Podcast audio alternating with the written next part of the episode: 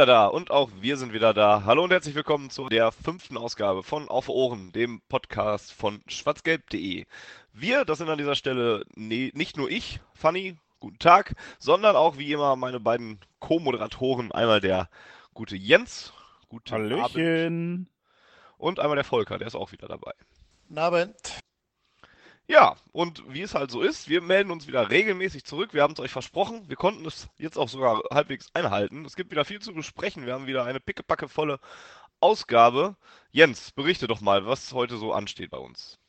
Ja, wir haben dann die ersten Rückrundenspiele hinter uns gebracht, nachdem wir die letzte Ausgabe vor den Spielen gesendet haben und werden natürlich darüber sprechen, was da so passiert ist.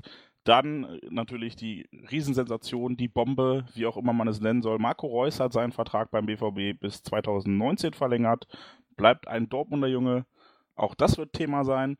Dann haben wir natürlich auch heute unsere neue super duper mega geile Kategorie, die Schalte zu Malte. Das Thema verraten wir euch später. Und wir gucken natürlich, was in den nächsten Wochen beim BVB so passieren wird auf dem Platz. Und als kleines Schmankerl reden wir auch nochmal über etwas, was den BVB nur na, so halb betrifft. Über den TV-Deal in der englischen Premier League, denn da geht ganz schön viel Kohle über den Tresen. Ja, doch. Nicht nur beim BVB jetzt für die Verlängerung von Marco Reus, sondern auch eben in der Premier League. Ähm, wir haben euch eingangs in der ersten Folge versprochen, nochmal den Blick auf andere Themengebiete zu richten und auch mal ein bisschen äh, den, über den Blick über den Tellerrand, wie es so schön heißt, zu wagen. Im Moment ist das noch ein bisschen schwer, weil so viel rund um den BVB passiert mit der ganzen äh, ja, sportlichen Situation, mit Marco Reus jetzt in diesem Monat schon wieder. Deswegen sind wir immer noch sehr orientiert daran. Ähm, versuchen es aber trotzdem, jetzt hier tun wir es auf jeden Fall mit der Premier League mal und auch in den nächsten Ausgaben, das sei mal an dieser Stelle versprochen, werden wir auch noch mal mehr, äh, ja, mehr Dinge betrachten als nur eine Begleitung der sportlichen Situation äh, von Borussia Dortmund. Ja, aber gehen wir eigentlich direkt mal ein äh, auf das erste Thema, das Jens ja gerade schon angesprochen hat.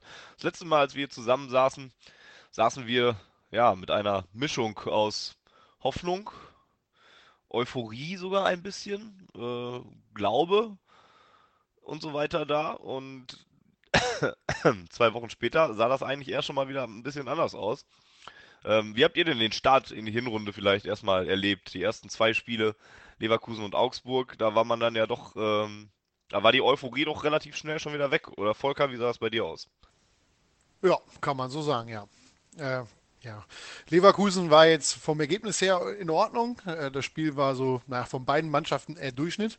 Aber so ist es halt, wenn sich die beiden Mannschaften treffen, die die meisten Fehlpässe in der Bundesliga produzieren, äh, bis zu dem Spieltag.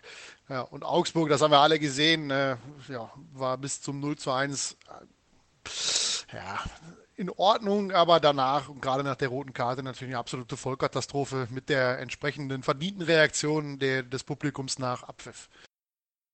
Jens, wie lange hat es bei dir gedauert, bis du schon wieder keine Lust mehr auf Fußball hattest? Aber das Leverkusen-Spiel, das fand ich eigentlich gar nicht so, so kacke. Da dachte ich, hey, guckt euch an, wo Leverkusen in der Tabelle steht. Den muss man so begegnen, äh, begegnen. Wir haben die ganze Zeit davon geredet, jetzt mal Abstiegskampf, bla bla. Das fand ich eigentlich noch ganz okay. War natürlich nach vorne hin absolut nix. Aber hinten souverän. Leverkusen hatte anderthalb Chancen gefühlt. Aber Augsburg war dann echt erschütternd. Also das war wirklich bis, bis zum Gegentor ja, in Ordnung, nicht herausragend. Augsburg steht auch auf Platz 3, 4 aktuell, ich weiß es gar nicht. Ich glaube Platz 3 sogar. Und ähm, das war ganz okay bis zu diesem echt, echt dummen Gegentor. Also das hat sich ja nahtlos in alle Gegentore der Hinrunde eingereiht. Und ähm, ja, danach war einfach das Licht aus. Also da ging bei mir auch wirklich das Licht aus. Ich lag krank zu Hause und dachte mir so, ey, scheiße. Also wenn, wenn die bei der Reaktion, die die gezeigt haben, nämlich keiner, hätten sie auch direkt den Bestatter rufen können. Ja, ähm, kurz nochmal, äh, Augsburg ist aktuell auf Platz 5, das wollte ich jetzt hier mal nicht oh. Ganz, äh, komplett falsch stehen lassen, ist ja nicht schlimm.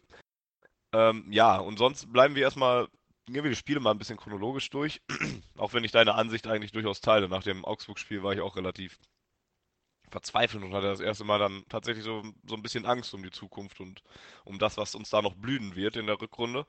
Ähm, bleiben wir mal beim Leverkusen-Spiel zunächst. Ähm, das habe ich nämlich ähnlich gesehen wie du, Jens. Da, da war man eigentlich ja recht angetan davon, was da passierte. Man, die, es gab einen sehr nervösen, sehr hektischen Beginn. Da wurden schon die ersten Fehlpässe relativ früh gespielt. Ich erinnere mich da an einen relativ katastrophalen von Hummels, äh, der dann ja auch fast sogar noch daneben gegangen ist. Ähm, in der Anfangsphase des Spiels. Aber man sah zumindest ein bisschen Einsatz oder, oder deutlichen Einsatz, deutlichen Willen. Ähm, und, und ja, eben auch nicht mehr ganz so viel Unsicherheit in dem Spiel. Hatte ich zumindest so das Gefühl. Und da dann am Ende mit 0 zu 0 rauszugehen, gegen Leverkusen, die ja nun mal auch wirklich da oben stehen, war für mich echt was, wo, wo ich eigentlich echt mit leben konnte. Und Volker hat das ja gerade auch schon eigentlich gesagt. Du warst damit auch jetzt nicht unzufrieden, oder? Hattest du denn nach dem Spiel das Gefühl schon, dass es jetzt wieder so ein bisschen aufwärts gehen könnte? Weiß ich nicht. Ähm, ich glaube, dass das Ergebnis besser war als, als das Spiel. Beide Mannschaften haben einfach, einfach Käse gespielt. Man hat ja dann auch gegen, gegen Augsburg gesehen, dass es nicht so wirklich ein Gradmesser war, Leverkusen. Die haben jetzt, wenn ich das richtig sehe, äh, zwar jetzt gegen Wolfsburg das erste Heimspiel verloren, die haben aber selber auch nur vier von elf Heimspielen gewonnen in dieser Saison.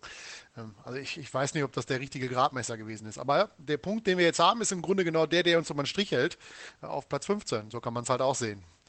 Wenn man vergleicht, zum Beispiel der SC Freiburg, ja eine Woche später gegen Gladbach gespielt, der hatte da ein Bombenspiel. Äh, die beste Passquote, die äh, Freiburg jemals hatte seit der Aufzeichnung äh, der ihrer Messdaten, haben aber das Spiel verloren. Und ja, ich denke, die würden am liebsten tauschen. Passt ganz gut, denn an dieser Stelle kann dann nochmal auf die höchste Fehlpassquote seit Beginn der, detailli der detaillierten Datenerfassung verwiesen werden. Die gab es dann nämlich auch, wie gesagt, in diesem Spiel. Das ist ja jetzt nichts mehr ganz Neues, sagt aber auch viel über dieses Spiel aus. Ähm, Jens, wurde das Spiel so im Rückblick so ein bisschen ja auch vielleicht verklärt, dadurch, dass man da eben mal einen Punkt bei Leverkusen oder in Leverkusen mitgenommen hat und eigentlich ja halt spielerisch nicht viel dabei rumgekommen ist, aber ja, dass es dann vielleicht doch keine ganz so große Überraschung war, dass es dann gegen Augsburg ein paar Tage später schief ging. Sieht man das jetzt aus der Retrospektive vielleicht mit anderen Augen?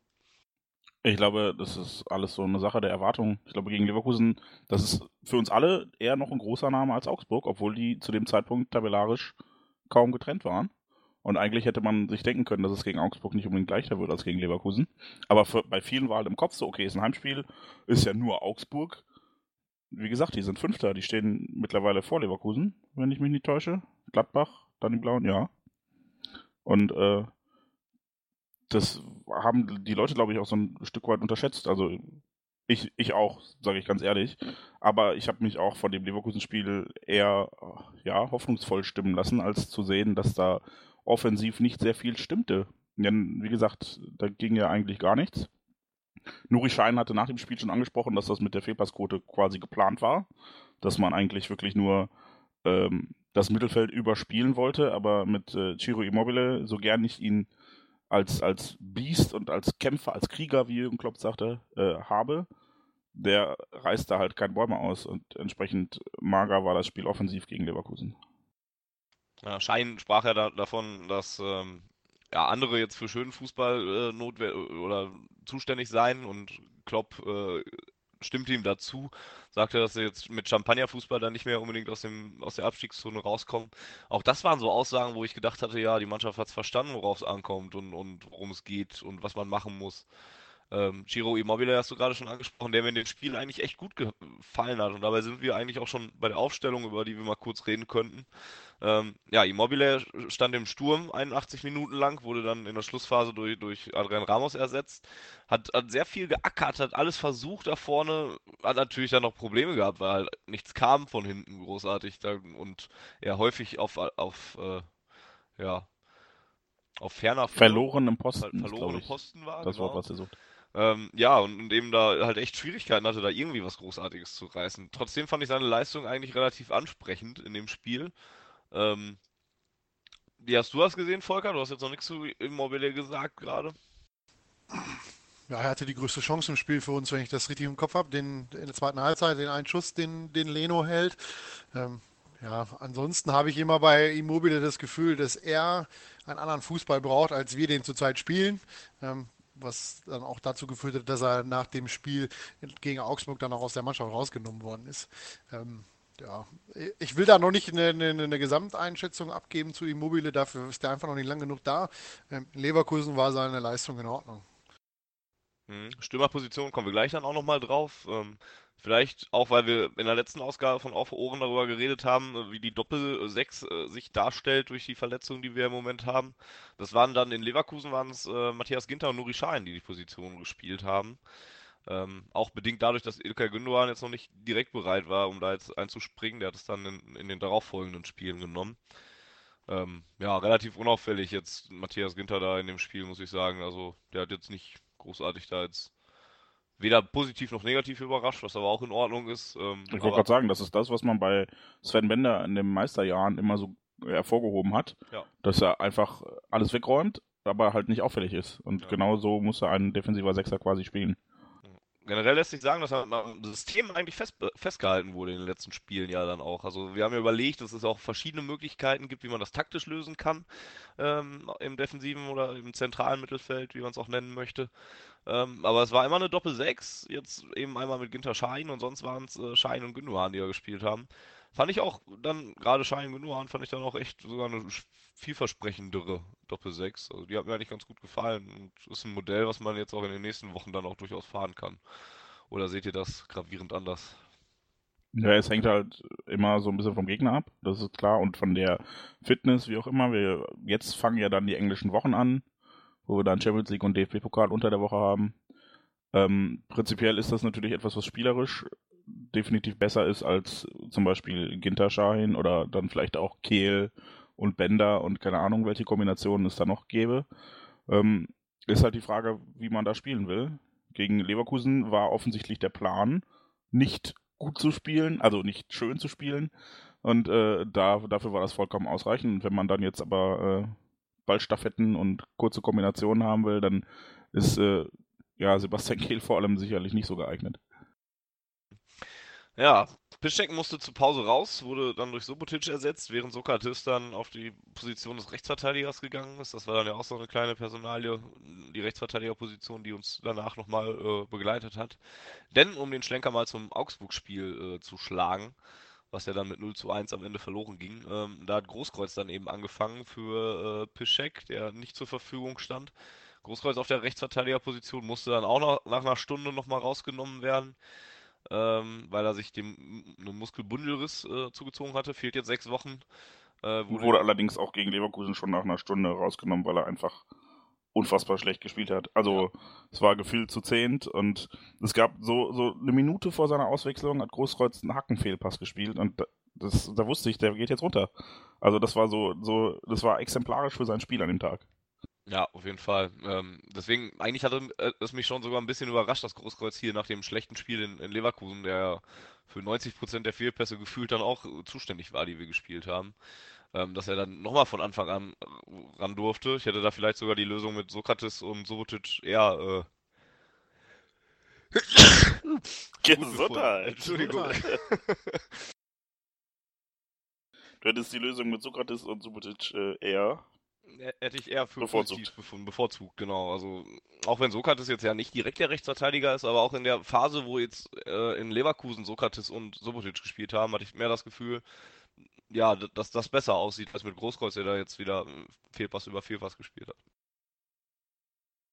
Ja, Sokrates ist zumindest defensiv natürlich super souverän, ne? Also da kommt dann vielleicht offensiv nicht so viel, wobei er da auch gerne mal den, den bulligen Tank auspackt, nicht so, nicht so grazil wie Piszczek, mehr so Kopf durch die Wand in die Mitte stürmt.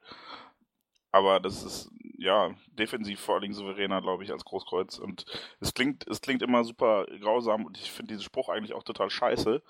Aber dass Großkreuz jetzt nicht zur Verfügung stand, war jetzt nicht so eine super Schwächung, habe ich so das Gefühl gehabt. Also tut mir leid, ich kann jeden verstehen, der sich da jetzt irgendwie äh, der den Spruch scheiße findet. Ich finde das selber scheiße eigentlich, aber es ist so mein Gefühl gewesen in dem Moment.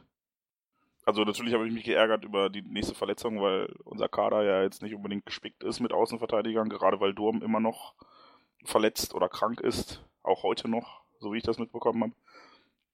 Aber ähm, die Leistung von Großkreuz sowohl gegen Leverkusen als auch Augsburg war halt echt so, dass ich ihn äh, am, beim nächsten Spiel auf die Tribüne gesetzt hätte.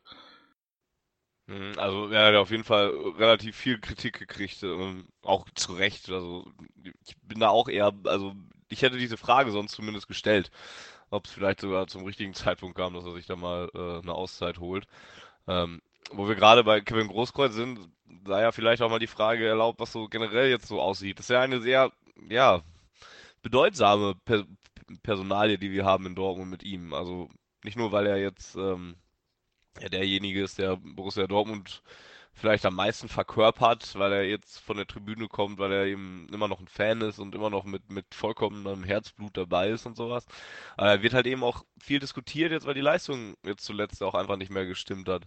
Ähm, Volker, wie siehst du so die Zukunft von Kevin Großkreuz bei Borussia Dortmund? Da gab es ja auch schon jetzt ein paar Geschichten rum. Dann war er mal im Kader äh, und, und, und, hat gespielt von Anfang an. Dann war er mal auf der Tribüne, hat nur zugeguckt. Und, und so wirklich schlau wird man aus dem allem noch nicht, was man so sieht. Kannst du dir da einen Reim draus machen, was jetzt so langfristig vielleicht mit Kevin passieren könnte? Siehst du den noch lange in Dortmund? Ja, tue ich. Ähm, einfach weil man ja davon ausgehen kann, dass wir nächstes Jahr international nicht spielen werden. Ich denke, dass wir da unseren Kader ein wenig verkleinern werden. Wenn er jetzt geht, Mikitarian wird oft genannt oder vielleicht auch einer der beiden äh, neuen Stürmer, die wir gekauft haben, ähm, denke ich, dass wir Großkreuz behalten werden, weil wir den äh, gut einsetzen können auf verschiedenen Positionen und äh, damit natürlich ähm, ja, auch aufgrund der fehlenden Europapokal-Einnahmen und Perspektive vielleicht nicht unbedingt Spieler kriegen, die wir brauchen. Ja, auf beiden Außenverteidigerpositionen wird ja mal so ein, so ein guter Backup nicht so äh, verkehrt sein oder würde nicht so verkehrt sein. Ähm, gehe ich davon aus, dass, dass er da bleiben wird. Ich wüsste auch nicht, äh, wo Großkreuz gut hin sollte. Der hat ja noch Vertrag, das heißt, der wird ja dann noch irgendwie ja, drei, fünf bis fünf, drei bis fünf Millionen Euro wollen wir ja sicherlich schon noch haben. Und ich sehe da nicht wirklich viele Vereine, die, äh, die sich das leisten wollen. Im Zweifelsfall immer zum FC Köln. Kann er sich das leisten? Das ist die Frage. Ja, die haben auch ein paar Millionen für Podolski bezahlt. Also ist ja äh, durchaus möglich. ich glaube ja, er würde nicht in Deutschland wechseln, auch nicht zum FC. Aber ich kann mir durchaus vorstellen, so wie ich das mitbekommen habe, ich habe das Spiel halt im Stadion gesehen, er hätte bei Sky jetzt äh, schon angedeutet, dass er mal gucken muss, dass er spielen muss und dass es für, bei ihm, also dass es für ihn wichtig ist, Spielminuten zu bekommen und das ist natürlich beim BVB aktuell vermutlich eher nicht mehr so möglich. Ja gut, aber das sagt ja jeder Profi, der auf der Bank sitzt, ne? dass er gucken muss, dass er spielt. Ja, aber das sagen sie meistens kurz bevor sie wechseln.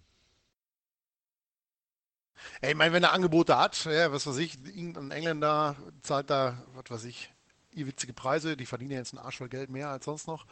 Ähm, wird sicherlich der BVB nicht abgeneigt sein und Großkreuz vielleicht auch nicht. Wenn, wenn aber warum nicht? Ich meine, sportlich, ich will nicht sagen, ist er über jeden Zweifel erhaben, war, aber Fanny hat ja gerade schon gesagt, der ist aufgrund seiner, oder auch du hast gesagt, ist aufgrund seiner Flexibilität eigentlich immer ganz gut für einen Kaderplatz, weil er einfach äh, auf jedem Flügel, auf jeder Flügelposition spielen kann. Im Zweifel ja. sogar im defensiven Mittelfeld.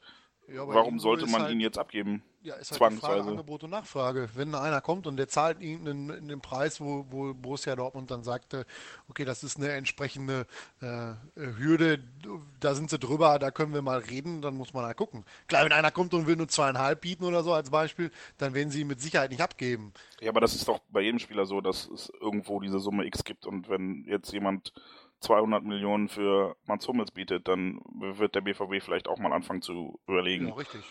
Aber, ne, also das ist ja, da ist ja kein Spieler von gefeit. Aber irgendwie ist es vielleicht so, dass Kevin Großkreuz sich durch all die Eskapaden, die er dann jetzt hatte, die man ja immer gerne halt auch so ein bisschen belächelt hat und vielleicht so beiseite geschoben hat, aber diesen ganzen fehlenden Fokus, auch jetzt mit seiner Modelinie, ähm, dass er sich da vielleicht so ein bisschen ins Abseits befördert hat dass er da auch an Ansehen verloren hat, dass man ihn früher immer so als elementaren Bestandteil gesehen hat und man gesagt hat, dass der Junge aus der Kurve und der ist mit Herzblut dabei und jetzt ist er halt so nicht mehr mit Herzblut dabei, sondern macht hier was, macht da was und fühlt sich es, toll es als Weltmeister. Ja Fall, es, es, scheint auf jeden Fall so, dass man gewillter wäre, ihn abzugeben. Also ich sehe das auch so wie Volker. Das ist jetzt nicht unbedingt so, so, so, so eine Angebot- und Nachfragesache. Jetzt, wenn du jetzt den Vergleich mit Hummels nimmst oder sowas, da guckt man aufs Angebot und dann aufs Geld und dann lacht man da entweder drüber oder man überlegt es wirklich dann mal ernsthaft oder sowas. Aber ich glaube, mit einem Angebot für Großkreuz, da würde man schon sich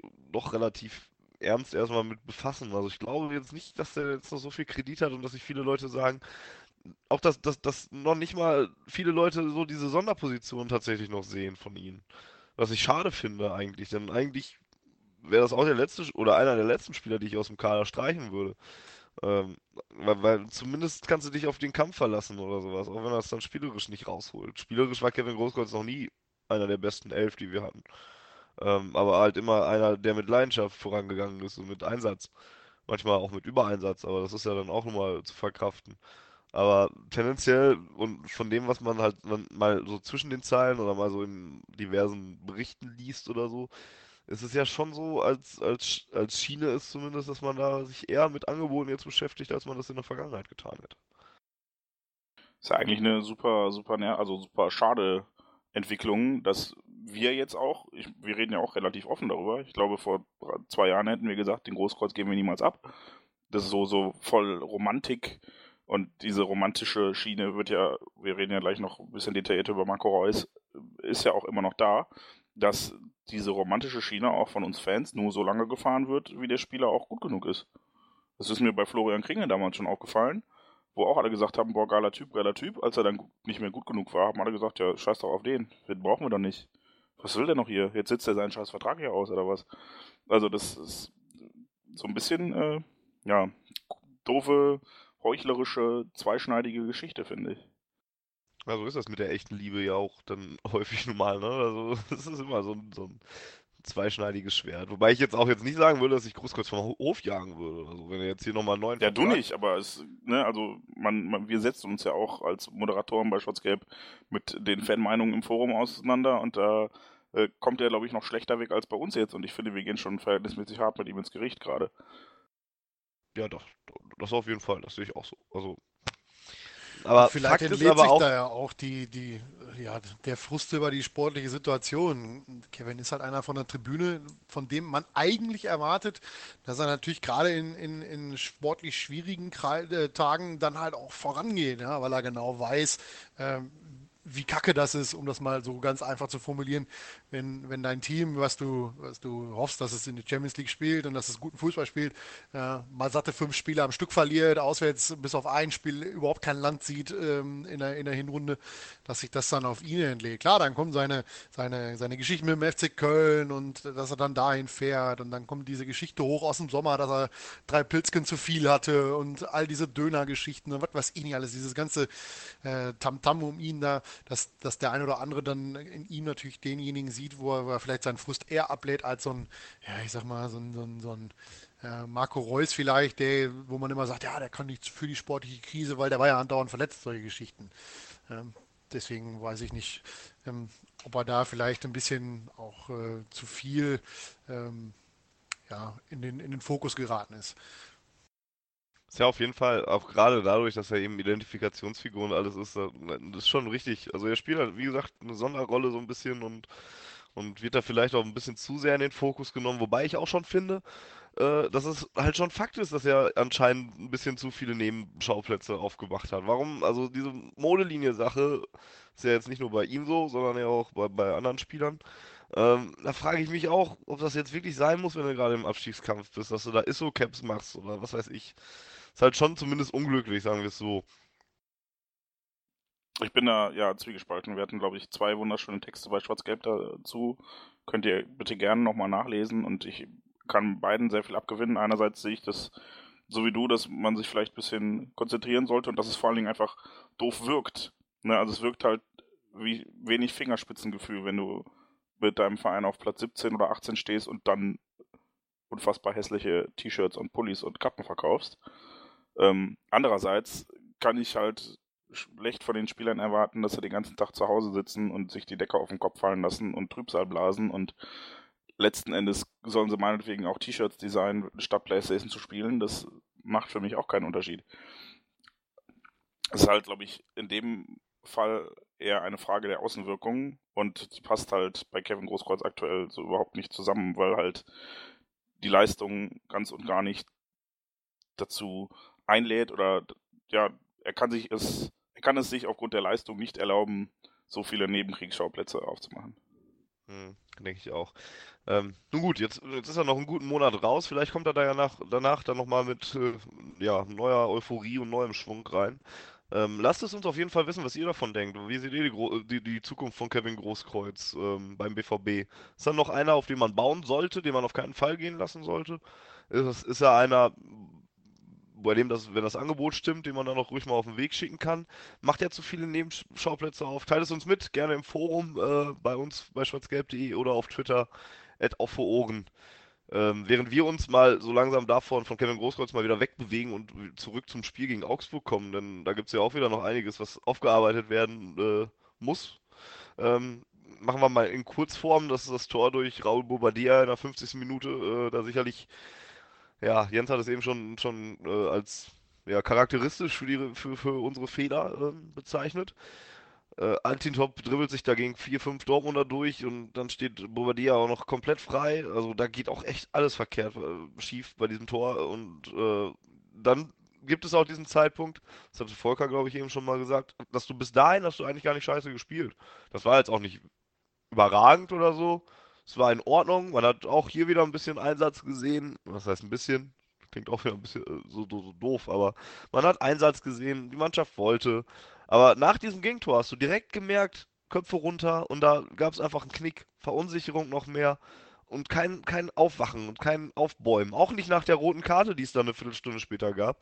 Da hat äh, Janka, nicht Carsten, sondern der Augsburger, hat er noch wegen der Notbremse völlig zu Recht rot gesehen. Aber auch in Überzahl kam dann nichts vom BVB. Leider. Und das war dann echt richtig, richtig traurig und richtig symptomatisch. Und ich bin froh, dass ich jetzt zwei Spieltage später da jetzt nicht mehr so viel reininterpretieren muss. Denn ansonsten hätte ich vielleicht an dieser Stelle gesagt, dass man echt richtig, richtig große Probleme hat. Das sieht jetzt zum Glück mittlerweile ein bisschen anders aus. Aber ähm, das war schon spielerisch zumindest eine Armutsleistung, die man da gesehen hat. Vielleicht brauchte es auch dass dieses Gewitter, was danach so von äh, der Tribüne kam, einfach mal. Denn das war ja dann, da sind ja dann gefühlt alle Dämme gebrochen und da, da war es dann auch vorbei mit der, mit der Freundlichkeit und da ging es dann halt auch mal zur Sache. Und ich, vielleicht war das einfach mal notwendig. Vielleicht war das so ein, so ein Wachrütteln, keine Ahnung. Aber das war für mich auch so ein bisschen der Punkt. Also so, so tief war es halt stimmungsmäßig noch nie. Klar gab es dann Frankfurt, äh, wo gepfiffen wurde und auch ähm, Berlin und Bremen. Die beiden Spiele waren jetzt nicht so, dass man danach jubelnd nach Hause geschickt wurde. Aber so krass wie gegen Augsburg war es halt echt nicht. Hm, lass uns da mal bleiben bei, weil sportlich ist zu dem Spiel wahrscheinlich alles gesagt, da ging halt einfach nicht viel. Ähm, man hat das schon während des Spiels eigentlich sehr, sehr, sehr deutlich gemerkt, dass es jetzt so einen Stimmungswechsel gibt und ich war dann nach dem Abpfiff nicht überrascht davon, dass es Pfiffe gab. Wovon ich überrascht war, war die Identif I Intensität, ist das Wort. Oh Gott. Intensität, in, in der diese Pfiffe dann und, und kamen und in der sich das ja komplett entladen hat. Also damit hatte ich nicht gerechnet, dass es so krass dann auch wurde. Äh, Jens hat es gerade schon Gewitter genannt.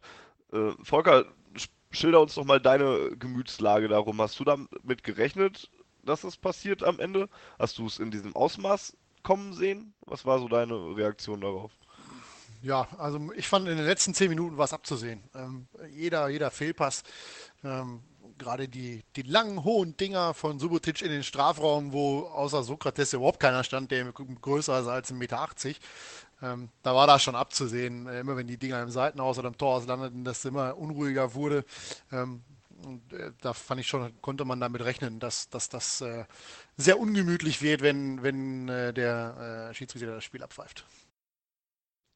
Jens, was war so deine Reaktion darauf? Warst du, auch, warst du denn von der Intensität denn überrascht auch? Oder stehe ich damit recht alleine?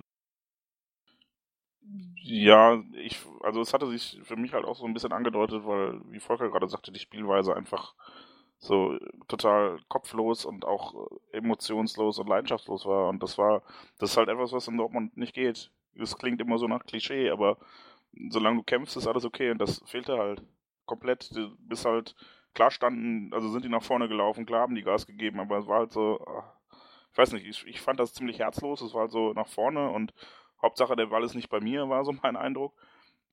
Und das hat sich schon so angekündigt, ja. Und es, ja, wie gesagt, ich hatte so das Gefühl, es musste irgendwann mal so kommen.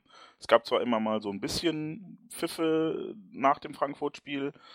Und das ist dafür, dass wir als äh, letztjähriger Vizemeister und Champions League-Finalist von 2013 auf Platz 18 stehen oder standen, zu dem Zeitpunkt auch echt alles sehr, sehr, sehr zärtlich gewesen. Und deshalb wunderte mich das gar nicht, dass es irgendwann mal so richtig knallt.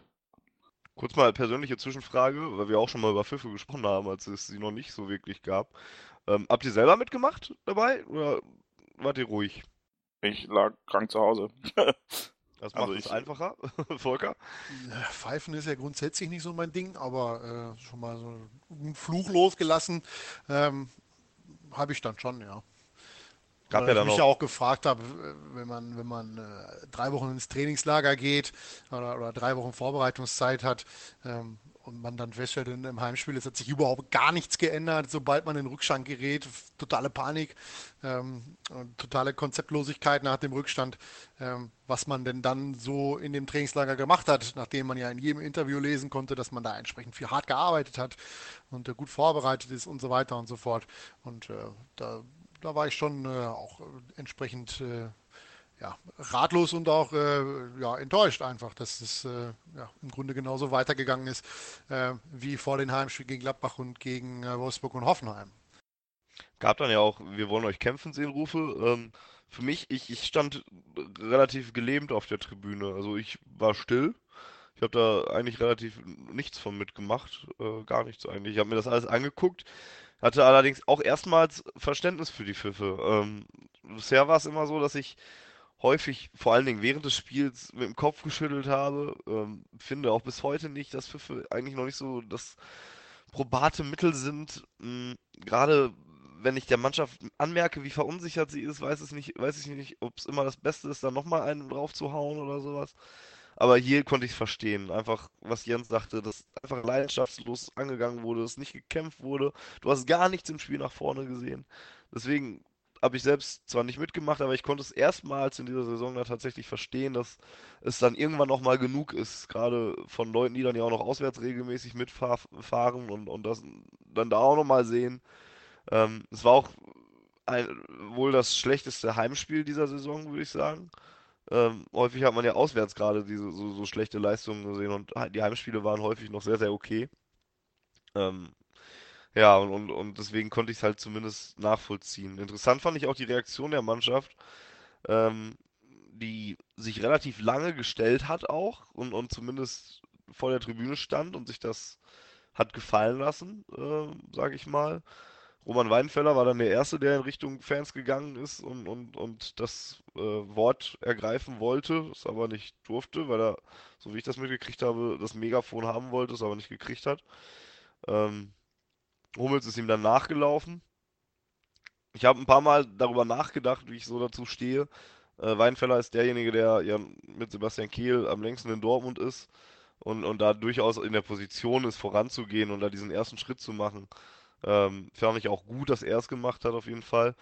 Äh, aber erwartet man das nicht auch vom Kapitän, der ja Mats Hummels nun mal ist in dieser Situation, auch wenn es halt schwer ist für ihn, in dieser Saison ausgerechnet Kapitän geworden zu sein. Erwartet man das von seinem Kapitän, dass er eigentlich der Erste ist, der da zu den wütenden Fans geht? Also mir ist es grundsätzlich egal, wer der Erste ist, ne? ob der jetzt eine Kapitänsbinde trägt oder nicht. Ähm, was bei Weidenfeller natürlich, das darf man nie vergessen, der Vorteil ist, der kennt das schon. Der hat ja. das 2006 bzw. 2007 schon mitgemacht, genau wie Kehl, wobei Kehl ja eben halt nicht auf dem Platz gestanden hat. Und ich kann schon verstehen, dass, so ein, dass, dass ein Mats Hummels oder auch, auch alle anderen, die da sind, ähm, die, die sind es nicht gewohnt. Ja? Die sind seit drei, vier, fünf Jahren hier. Die haben im Grunde keine schlechten Zeiten erlebt. Die wissen, so eine Reaktion haben die noch nie erlebt in Dortmund.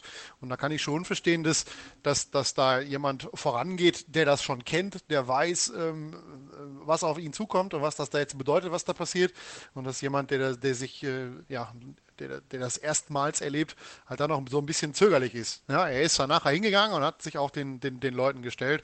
Also ich kann da keinen Kritikpunkt an, an, an Mats Hummels sehen. Bei mir ist es auch eher so, erstmal äh, musste ich gerade an diese legendäre Busblockade denken und Sebastian Kehl, der durchs Megafon fragt, was wollt ihr jetzt von uns? Wollt ihr uns verprügeln oder was? Und die, die Meute brüllt laut, ja! da musste ich gerade kurz dran denken. Also, das hat Weidenfeller halt schon miterlebt, da hat Volker vollkommen recht.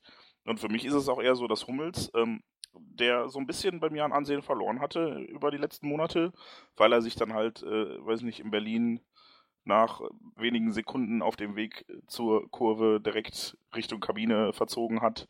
Und äh, da hat er für mich dann wieder ein Ansehen gewonnen, weil ich dann gedacht habe, okay, alles klar, der hat verstanden, worum es geht. Und ich glaube, das war für ihn auch wirklich so ein Erlebnis, das wichtig war, dass er jetzt einfach mal diesen, diesen, ja, dieses Gewitter, wie ich eben sagte, äh, mitmachen musste auch. Und dass er sich dem gestellt hat. Das fand ich eher gut. Also ich würde jetzt gar nicht sagen, oh, der ist erst als Zweiter dahin, da erwarte ich von meinem Kapitän. Nee, ich finde gut, dass er es gemacht hat, weil ich vorher halt so ein bisschen Sorgen hatte, dass er äh, vielleicht innerhalb der Mannschaft Kapitän ist, aber so Richtung Fans so sehr distanziert wird. Und das hat er so ein bisschen, äh, ja, widerlegt, diese Sorge. Wobei böse Zungen dann natürlich behaupten könnten, dass er dann gegangen ist, weil Weinfelder schon vorgegangen ist. Ja, selbst wenn, ich, aber er ist gegangen. Also letzten Endes stand er da und hat sich mit den Leuten auseinandergesetzt. Und er ist ja auch in Freiburg nach dem Spiel nochmal zum Zaun gegangen und hat mit den Leuten gequatscht, obwohl das Spiel glücklicherweise alles andere als schlecht lief. Schöne Überleitung. Ich weiß. Kommen Gut, wir direkt oder? auch mal dazu. Wir müssen noch mal ein bisschen hier äh, anziehen, auch wenn es jetzt schade ist anzuziehen, wenn wir jetzt über, endlich mal über die positiven Dinge reden. Ähm, zeitlich gesehen meine ich anziehen natürlich. Ja, da gab es das 3 zu 0 beim SC Freiburg im ja, einem Spiel, was, was vorher als eines der wichtigsten Spiele der jüngeren Vergangenheit des BVB äh, betitelt wurde. Es war auch sicherlich ein sehr, sehr wichtiges Spiel, äh, was dann zum Glück ja deutlich gewonnen ging. Ähm, was auffall oder was, was auffällig war, war halt, dass das Pressing einfach wieder gestimmt hat. Und das hängt vielleicht auch mit einer Personalie zusammen, die man bei dem, die man nicht auslassen kann, wenn man über das Freiburg-Spiel redet. Und das ist eine Änderung, die jetzt dann auch noch in das Main-Spiel mit hineingegriffen hat. Das haben wir eben schon mal kurz angesprochen. Äh, Ciro Immobile hat die ersten beiden Spiele gemacht, ähm, ist dann jetzt allerdings ersetzt worden. Und im Sturm stand dann vorne Pierre-Emerick Aubameyang und ähm, der macht seine besten Spiele in der Spitze anscheinend. Hat er dann hier auch gemacht, hat zwei Tore geschossen hat ähm, ja auch sonst seinen Anteil gehabt, hat das Tor von Reus ja dann auch sogar vorbereitet, ne? Ja, das hätte er auch selber geschossen, wenn Reus da nicht einfach ja, in den Ball reingelaufen genau. wäre. Also durch das Gegenpressing sich den Ball nach dem katastrophalen Rückpass von äh, Freiburgs äh, Franz war es, ne? Ähm, ja, sich da er ergattert. Also, war das wohl der, oder war das einer der entscheidendsten Faktoren, dass man Aubameyang in, in Sturmzentrum gestellt hat? War das äh, der Weg aus der Krise? Um es mal ein bisschen überspitzt auszudrücken? Ob es der Weg aus der Krise ist, das werden wir Freitag sehen. Weil noch haben wir ja nur einen Punkt Vorsprung vor dem äh, Abstiegsplatz. Von daher äh, würde ich das noch nicht als aus dem Weg aus der Krise sehen, sondern auf den, äh, sagen wir mal, wir haben die richtige Fahrbahn eingeschlagen. Ähm, ja, äh, man hat ja auch nach dem, nach dem Augsburg-Spiel äh, war ja auch die Kritik an, an Klopp äh, deutlich zu spüren, auch in den, in den Medien. Und ich habe mir auch so, ja, so schon überlegt, ähm, warum war das Augsburg-Spiel zu Hause so, äh, so schlecht? Äh, gerade auch verglichen mit den, mit, den, mit den drei Heimspielen, die wir 2014 noch hatten, die waren ja deutlich besser. Ähm, und ob Klopp vielleicht irgendwie, ja, was weiß ich, die, die Mannschaft nicht erreicht oder die Mannschaft ihm nicht zuhört. Ähm, auch die, auch die Taktik vielleicht nicht, nicht, nicht die richtige war gegen Augsburg. Ja, und dann hat er umgestellt, hat sich auch, äh, Kagawa hat er übrigens auch reingestellt auf die, auf die äh, auf die Stelle hinter der Spitze, auf die Zehnerposition. Ja. Ähm, da muss man sagen, das war ein cleverer Schachzug. Also beide, sowohl gegen die, äh, den Aubameyang gegen die doch äh, etwas langsame Abwehr äh, Viererkette der, der Freiburger zu bringen, äh, als auch eben halt Kagawa, der in der Hinrunde schon dadurch aufgefallen ist, dass er eben halt sehr gut, äh, trotz seiner vielen Schwächen, die er noch hatte, ähm, zumindest beim Pressing äh, deutlich zu, zu äh, ja, sich Geld, äh, Geltung verschaffen konnte, ähm, fand ich schon, dass die, dass die beiden Umstellungen da schon was gebracht haben. Ich hätte jetzt auch vor allem Kagawa angesprochen, weil ich da lustigerweise bei Twitter von einem englischen Twitterer, der Name ist mir leider gerade entfallen, aber er wird das vermutlich eh nicht hören, ähm, eine Statistik Wenn geschickt doch, bekommen hello. habe. Bitte? Wenn doch, hello. Hello. Welcome to äh, Auf Ohren. Ähm, eine Statistik geschickt bekommen habe, dass Kagawa mit Abstand der Spieler ist, der die beste Torquote beim BVB hat. Das heißt, mit ihm auf dem Platz haben wir mehr, also deutlich mehr Tore geschossen als kassiert, wohingegen zum Beispiel Kevin Großkreuz äh, eine negative Quote hat. Das heißt, jedes Mal, wenn Kevin Großkreuz auf dem Platz stand, haben wir durchschnittlich weiß ich nicht, minus zwei Tore gehabt. Das ist jetzt nur ein Beispiel, um zu veranschaulichen, wie diese, diese Quote funktioniert. Und Kagawa ist da halt relativ mit Abstand relativ weit oben. Und ich hatte in der Hinrunde schon öfter den Eindruck, dass seine Auswechslung dass die Mannschaft so ein bisschen äh, aus der Bahn gebracht hat. In, in, München war es so, dass wir direkt nach seiner Auswechslung die beiden Tore gefangen haben. Äh, da gab es noch direkt danach ein Spiel, jetzt ist es mir entfallen, wo wir bis zu Kagawas Auswechslung, glaube ich, sogar geführt haben und dann das Spiel noch verloren haben. Also ich glaube, er ist schon echt wichtig für die Stabilität und die Statik dieser Mannschaft. Und ähm, ja, wenn du dann einen Aubameyang hast, der lustigerweise eiskalt ist vorm Tor, ja, das ist das, was man Giro Immobile immer so nachsagt, dass er eher so der Knipser ist, ne? Der braucht halt nicht viele Chancen, wenn er den Ball hat, macht er ihn rein. Und dann hat der Aubameyang gegen Freiburg zweieinhalb Chancen und macht daraus drei Tore. Also das eine hat Reus gemacht, aber der hat ja wirklich die beiden anderen Dinger richtig trocken versenkt. Und das ist schon, die Chancenverwertung war einfach der Schlüssel, glaube ich. Das sind auch generell nicht so schlechte Werte, die Aubameyang äh, vorzuweisen hat. Er hat jetzt insgesamt 76, 76 Spieler da gemacht für den BVB. Steht jetzt bei 30 Toren und 14 Assists. Was nicht so schlecht ist eigentlich. Also 44 Torbeteiligungen in 76 Spielen. Da gibt es durchaus schlechtere Werte. Und in dieser Saison sind es auch 14 Treffer und, und 9 äh, Vorlagen bei 28 Spielen, die er gemacht hat. Ähm, und dabei spielt er eigentlich so in der öffentlichen Wahrnehmung relativ selten so das, das Gesicht, was jetzt wirklich für den BVB so wichtig ist. Wird er ein bisschen unterschätzt, teilweise sogar? Ich glaube, das lag. So er polarisiert nicht so. Äh, klar, wer alles abräumt in der öffentlichen Warnung ist natürlich Marco Reus, äh, egal ob Vertragsverlängerung oder nicht. Ähm, Immobile eben halt, weil er, weil er 18 Mille gekostet hat und äh, bisher nicht im Ansatz nachweisen konnte, dass er sich auch wert ist. Ähm, aber ich persönlich habe da kein Problem mit, dass, dass Aubameyang, er wahrscheinlich auch nicht, ähm, dass er äh, da äh, ja, im Grunde nicht so wirklich als der wichtige Spieler äh, wahrgenommen wird. Also das mit dem Polarisieren würde ich nicht so sehen. Alleine die Glitzerschuhe und die Spider-Man-Maske haben ihn schon sehr viel Aufsehen gebracht. Aber er ist halt echt, er kam letztes Jahr, war er weit hinter Mikitarian, so von der Ablösesumme, vom Wert, von den Erwartungen. Mikitarian war dann der, der Götze-Nachfolger und Aubameyang war halt ein Ergänzungsspieler. Und in diesem Jahr haben wir dann auch, wie, wie Volker sagte, Giro Immobile und Adrian Ramos und Aubameyang war halt schon ja hier, ja gut. Und ich fand halt auch, dass er letztes Jahr, wenn er dann auf dem Flügel gespielt hat, was ja vornehmlich der Fall war, er hatte zwar immer noch eine super Torquote, aber er hat halt auch echt Schwächen offenbart, die jetzt in der Sturmspitze nicht mehr so auffallen. Also würden wir daraus auch schließen, dass das jetzt so die Art und Weise ist, wie wir jetzt auch in den nächsten Wochen auf, auftreten sollten mit Aubameyang im Sturm? Ja.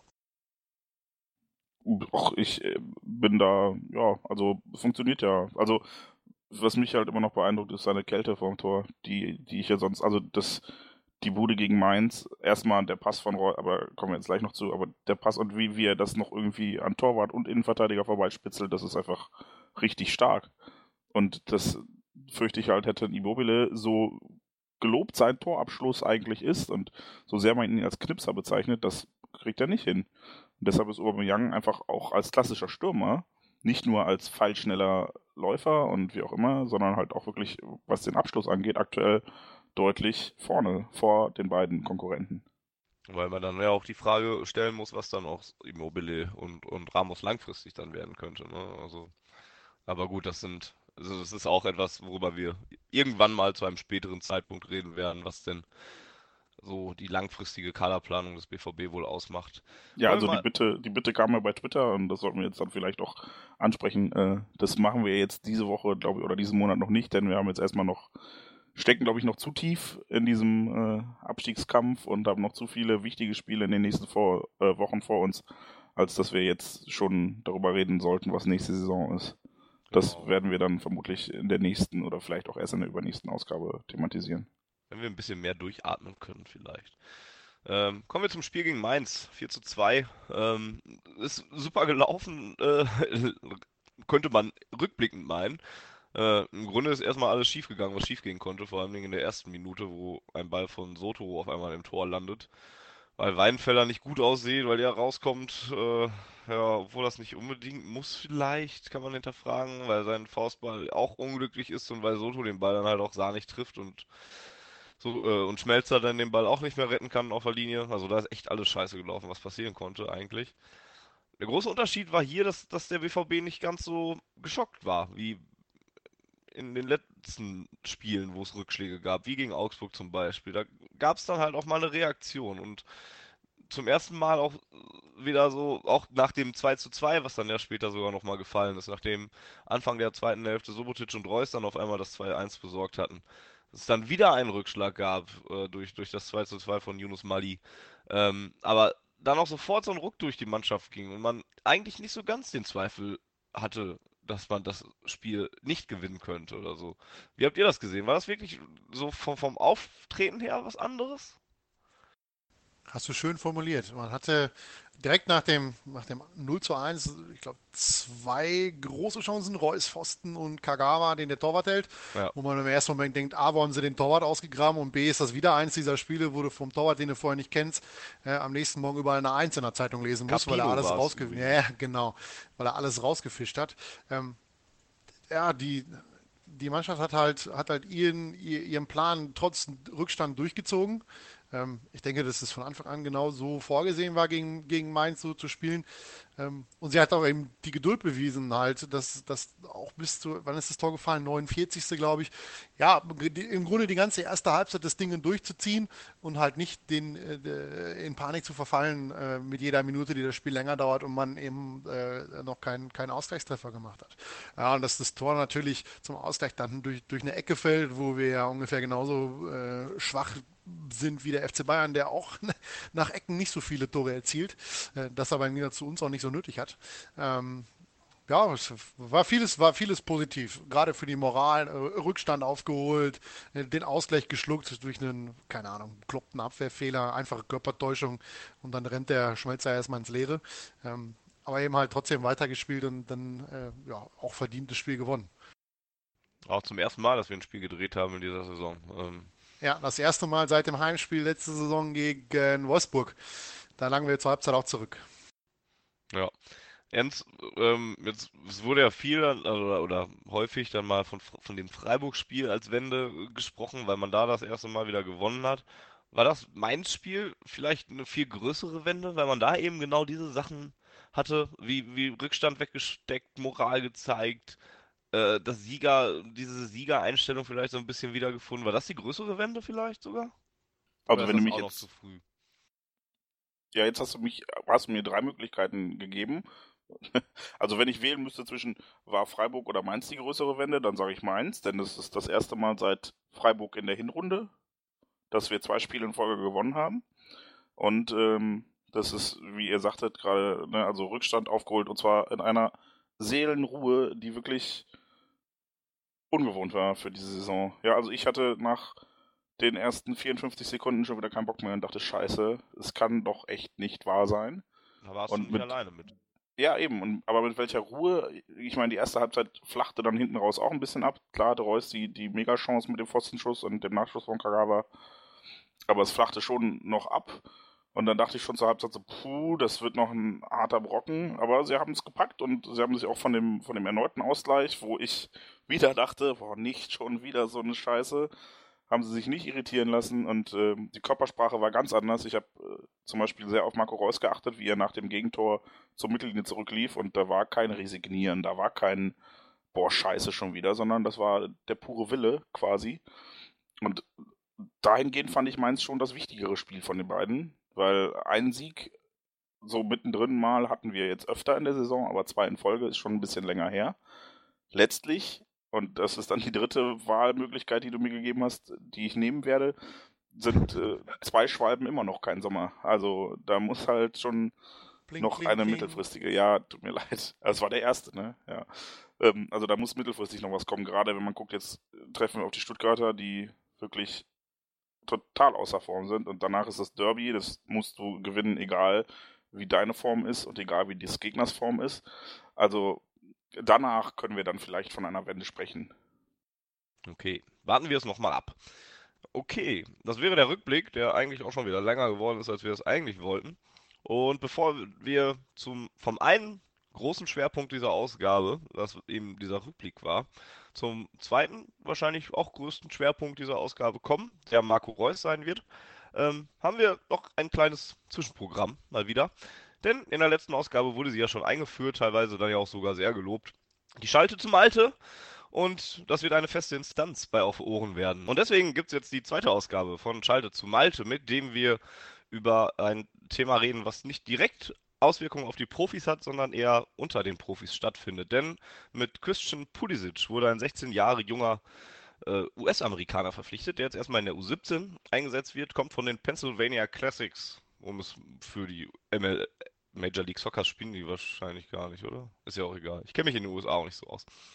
ähm, ja, von denen kommt er auf jeden Fall. Und wir äh, wollen mit Malte über die anderen Überseetransfers sprechen. Christian Pulisic hat er jetzt auch noch nicht so oft gesehen wahrscheinlich, aber Leute wie Maru Oka, Gio Amini oder Junior Flores, die hat er schon oft gesehen und deswegen reden wir in der zweiten Ausgabe von der Schalte zu Malte mit ihm über Überseetransfers.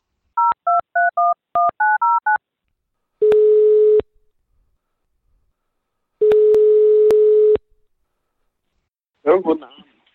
Hallo Malte, wie geht es dir als erste Frage? Sehr gut. Ich habe ja jetzt mal den ganzen Abend auf euren Anruf gewartet, um endlich auch mal in der Öffentlichkeit was sagen zu dürfen. Ja, endlich mal wieder. Hast du sonst relativ selten für. Äh, ja, ich bin eigentlich nicht so der, der die Öffentlichkeit sucht, wie ihr wisst. Ja, ein, ein, ein scheues Reh quasi. Ein sehr ein scheues Bambi, ja. Völlig richtig. ähm, ja, was macht das Pöbelleben? Erzähl uns was von deiner Karriere als Bahnschaffner oder sonstigen ja. Erkenntnissen. Nein, ich habe ich hab, äh, gerade Post bekommen von der Telekom. Ich hatte ja ein paar Probleme mit meinem Telekom-Anschluss, denn ich, ich hatte ja einen neuen Telekom-Vertrag abgeschlossen und wurde mir wurde dann was geschickt und das ging aber eine Woche nicht. Und jetzt gab es einen Entschuldigungsbrief von der Telekom und ich dachte, geil, irgendein Scheck drin oder so. Es war aber nur ein Tut uns leid Postkartenaufkleber und äh, auf, dem, auf der Postkarte stand dann, äh, tut uns leid, bitte entschuldigen Sie das und bla blub. Da war ich doch sehr enttäuscht. Vielleicht ich hatte jetzt eigentlich zwei Karten von der FC Bayern München Heimspiel erwartet und du ziehst so einen geilen Kölner Kittel an. Das wäre auch geil, das stimmt. Wenn man einfach mal, wenn die einem sagen, hier, äh, aber ich würde natürlich nur zum Spiel gehen, Bayern gegen den HSV. Das wäre ja, das, das einzige Spiel, wo ich Interesse ja, eben, wo ich Interesse hätte, weil man da weiß, da fallen die Tore. Man muss aber auf den Pokal warten für nächste Saison, weil Bundesliga wird eng, das nochmal zu sehen. Ach, ich glaube, ja, stimmt schon, ja. Hast recht. naja, Kommen okay. wir äh, von den Bayern und deinem Pöbelleben mit der Telekom doch dann jetzt mal zu dem Thema, was wir eigentlich mit dir besprechen wollten. Ähm, äh, Entschuldigung, wenn ich unterbreche, wer hat da gerade eigentlich reingesprochen? Die Stimme kannte ich nicht. Das war Volker. Du, du solltest Ach, auch Volker. hören. ja, danke, Egbert. Ja.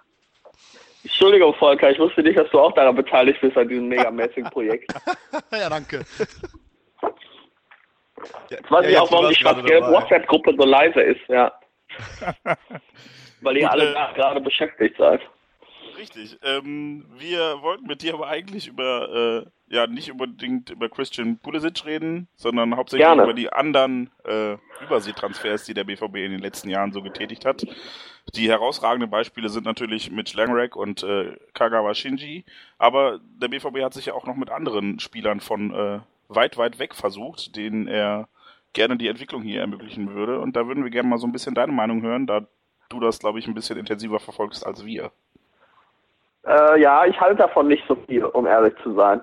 Also man muss ja schon mal strukturell unterscheiden, dass Langerek und Gaba explizit für die Profis verpflichtet worden sind. Also auch, ne, waren ja schon beide Anfang 20 äh, definitiv und Borussia aber sich in den letzten drei Jahren verstärkt darauf kapriziert hat, besonders äh, aus dem äh, ja, amerikanischen Bereich und auch natürlich aus dem exotischen Bereich, wie aus, aus dem Bereich Ozeanien äh, mit Mustafa Amini, äh, jetzt äh, um den konkret zu benennen, äh, Leute zu holen, die in den Jugendmannschaften, die äh, für die Jugend oder für die U23 halt geholt worden sind. Ähm, man muss da sagen, dass von der Leistung her das jetzt jetzt nicht so über überzeugend war. Also das waren jetzt keine Leute, die jetzt dem eigenen Nachwuchs besonders, äh, äh, die besonders stärker waren als der eigene Nachwuchs. Ähm, und ähm, man muss da halt auch sehen, die Kritik, die ich jetzt daran äußern würde, ist halt, dass zum Beispiel so ein Flores oder so ein Pulisic, die aus den USA kommen, irgendwie dann gefühlt zwei Jahre nur mittrainieren dürfen, bevor sie dann spielberechtigt sind. Wo ich mich dann auch frage, äh, ob das so sinnvoll ist, in dem Alter komplett auf Pflichtspiele zu verzichten.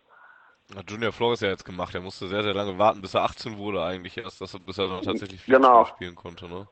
Ja, und das ähm. merkte man immer so am Anfang der Saison auch ganz stark an. Da war er meiner Meinung nach immer der schlechteste Spieler bei der U19. Inzwischen hat er sich offensichtlich wohl ein bisschen gefangen äh, ist jetzt auch ein bisschen präsenter, trifft auch mal. Mal sehen, wie das sich so weiterentwickelt. Also mich persönlich hat dabei jetzt noch nicht mehr überzeugt als andere Spieler. Und das ist ja auch das Problem, so als jemand oder die, der gemeine BVB-Fan, Anführungsstrichen, der jetzt nur Zeitung, Internet verfolgt, der denkt natürlich, boah, wenn da, wenn die jemanden vom anderen Ende der Welt irgendwelche Spieler holen, das muss ja jetzt hier absolute Kracher sein während auf der anderen Seite vielleicht der Neuzug aus Bad Sassendorf mindestens genauso gut sein könnte. Ne? Und du setzt halt die, die Jungs aus dem, aus dem fernen Ausland mega unter Druck, wenn du die schon mit 16, 17 in die Jugendmannschaften holst. Also bei Flores bist du dir auch noch nicht so ganz sicher, ob er jetzt tatsächlich dann mal irgendwann das Zeug hat, mal ein passabler und wichtigerer Fußballspieler zu werden? Ah, ich glaube es nicht. Also so wie seine Anlagen, also ich sehe da jetzt auch nichts Besonderes, was jetzt kein anderer Spieler hätte. Von daher mal abwarten jetzt noch die ein, zwei Jahre in der Jugend und dann vielleicht U23 mal ein Jahr probieren, aber ich sehe da eigentlich im Moment keine großen Potenziale. Wie, wie sieht das bei Mitsuru Maruka aus? Der ist immer ja auch noch 19 Jahre jung, ist jetzt immer im Moment noch ja. ausgeliehen äh, von Osaka, hat U19 und also U23 den, mal gespielt. Ja, den schätze ich stärker ein als ähm, Flores, aber er hat jetzt ja auch natürlich, das ist ja immer das Problem, was wir auch schon mal, glaube ich, in einer der anderen, in der letzten Sendung besprochen haben. Das Problem ist halt, wir, er war bei der U23, hat sogar bei den Profis mal reingeschnuppert und dann ist halt schwer, der Alltag wieder, den Alltag wieder zu finden, äh, halt in der U19 und, und dann kommt dann dazu die Mentalität halt, dass er als äh, halt sehr schüchtern ist und sehr zurückhaltend ist und auch, man muss halt gucken, wie er sich sozusagen menschlich auch wohlfühlt. Ja, und äh, da bin ich im Moment so ein bisschen skeptisch, ob er sozusagen dann nochmal den Drive wieder kriegt, nachdem er jetzt ja einmal so richtig gestuppert hat. Er wurde ja in Mainz eingewechselt, in der Hinrunde sogar. Äh, ob er jetzt dann damit leben kann, vor 45 Leuten irgendwo im äh, Bergisch Gladbach in der Jugend zu spielen. Ist aber so von den Anlagen her einer, wo du eher drauf wetten würdest, dass der. Ja, also definitiv. Ist halt tatsächlich so ein Tagawa in Jung, von äh, klein, querlich, schnell, äh, gutes Passspiel. Ihm fehlt halt noch ein bisschen Robustheit und Erfahrung. Aber ich sehe da auf jeden Fall äh, bei ihm Potenzial und er ist halt sehr jung noch und er, also den werden sie, denke ich, sicherlich in die U23 hochziehen. Ne? Kleiner Funfact am Rande, wo du gerade Kagawa sagst. Du hattest damals äh, nach seinem Transfer einen Artikel für schwarzgelb.de geschrieben, als einziges Medium vor Ort bei der ja. Jugendabteilung und hattest das äh, mit Kagawa-Rückkehr betitelt und das war der einzige Tag seit dem Bestehen der Facebook-Seite von schwarzgelb.de, an dem uns so viele Leute auf Gefällt mir nicht mehr geklickt haben, dass wir ein Minus gemacht haben an dem Tag. Herzlichen Dank dafür, ja. Leute. Ich möchte da aber äh, in diesem äh, Kontext betonen, dass ich recht hatte im Nachhinein. ja, das war mit sechseinhalb Monaten, mit sechseinhalb Monaten Verspätung, aber prinzipiell habe ich recht behalten. Und selbst Geistport News AD hat, hat, ja auch ein Maruoka-Bild einmal ausgenutzt, um zu sagen, Kagawa ist schon wieder zurück in Dortmund. Ne? Also. Eben, und, und genau, ne? Und von daher äh, bin ich, man muss halt auch mal unbequem sein, um seine Weisheiten und dann letztlich auch Wahrheiten zu verkünden. Wenn ich da mal reingrätschen darf, ähm, der, der Vergleich, der ständige Vergleich von Maruoka mit Kagawa, meinst du, das belastet ihn? Hm. Ich glaube, das ist halt mega nervig für so jemanden. Ne? Also äh, der kann sich halt null, null selber, null selber irgendwie entwickeln oder in den Fokus spielen. Selbst als Kagawa nicht da war, war er der Nachfolger von Kagawa. Man könnte ja fast jetzt ausgehen, jetzt wo Kagawa wieder da ist, ist es sogar ein Vorteil für ihn, weil jetzt äh, der richtige Kagawa sozusagen wieder spielt. Ne? Also so absurd sich das anhört, aber vielleicht ist er jetzt wieder ein bisschen äh, im Schatten und kann sich da jetzt in Ruhe entwickeln. Was ist mit den beiden Leuten, die jetzt äh, mehr bei der U23 spielen, Gio und Amini? Ähm, Jo ist jetzt Ja, schwierig, der ist verletzt ja dauerhaft jetzt, äh, zum zweiten Ja. Mal Kreuzband kaputt. Ähm, hatte aber Ja, einen ist ganz ja so ein guten Start. bisschen, ja, Jo ist ja so ein bisschen außerhalb dieser Reihe von Namen, weil er sozusagen in Deutschland ja schon relativ aktiv war, in St. Pauli und Hoffenheim. Ähm, ist, glaube ich, von denen so mit dem Potenzial am besten. Äh, hat ja auch schon beim Profis kurz was gespielt, ein paar Minuten. Äh, schwankt immer so ein bisschen, finde ich, so zwischen Genie und Wahnsinn. Hat manchmal Spiele, wo er das alleine entscheiden kann, dann aber auch unerklärliche Abspielfehler im nächsten. Also bei dem ist tatsächlich Konstanz wichtig, aber äh, was ich so von St. Paulianern gehört habe, die ihn auch so in der zweiten Mannschaft mal gesehen haben, also das war wohl nicht so prickelnd. Von daher hat er sich bei uns wohl relativ gut schon äh, nach vorne gespielt. Ähm, ja, oder bei der ersten sogar in St. Pauli hat er, glaube ich, sogar auch gespielt. Das war wohl jetzt nicht so der Burner. Ähm, ja, es ist halt mega bitter, jetzt in dem Alter und in der Phase seiner Karriere so eine schwere Verletzung zu haben. Mhm. Ist auch sonst, sonst war er auf jeden Fall Stammspieler unangefochten.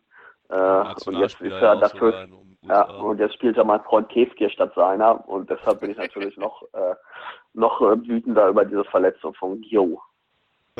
Und äh, Amini, der mehr ja in der Öffentlichkeit wegen seiner Frisur wahrgenommen wird als über sein äh, fußballerisches Talent. Ja, Amini, der afghanische, nicaraguanische Australier oder nicaraguanisch-australische Afghane, wie ich ihn gerne nenne. Äh, er ist irgendwie, obwohl er, man ja nur zwei Eltern hat, hat er ja irgendwie drei äh, Wurzeln, also Nicaragua, Afghanistan, Australien. Ich habe das aber immer noch gar nicht so richtig verstanden, welche Wurzel jetzt woraus stammt.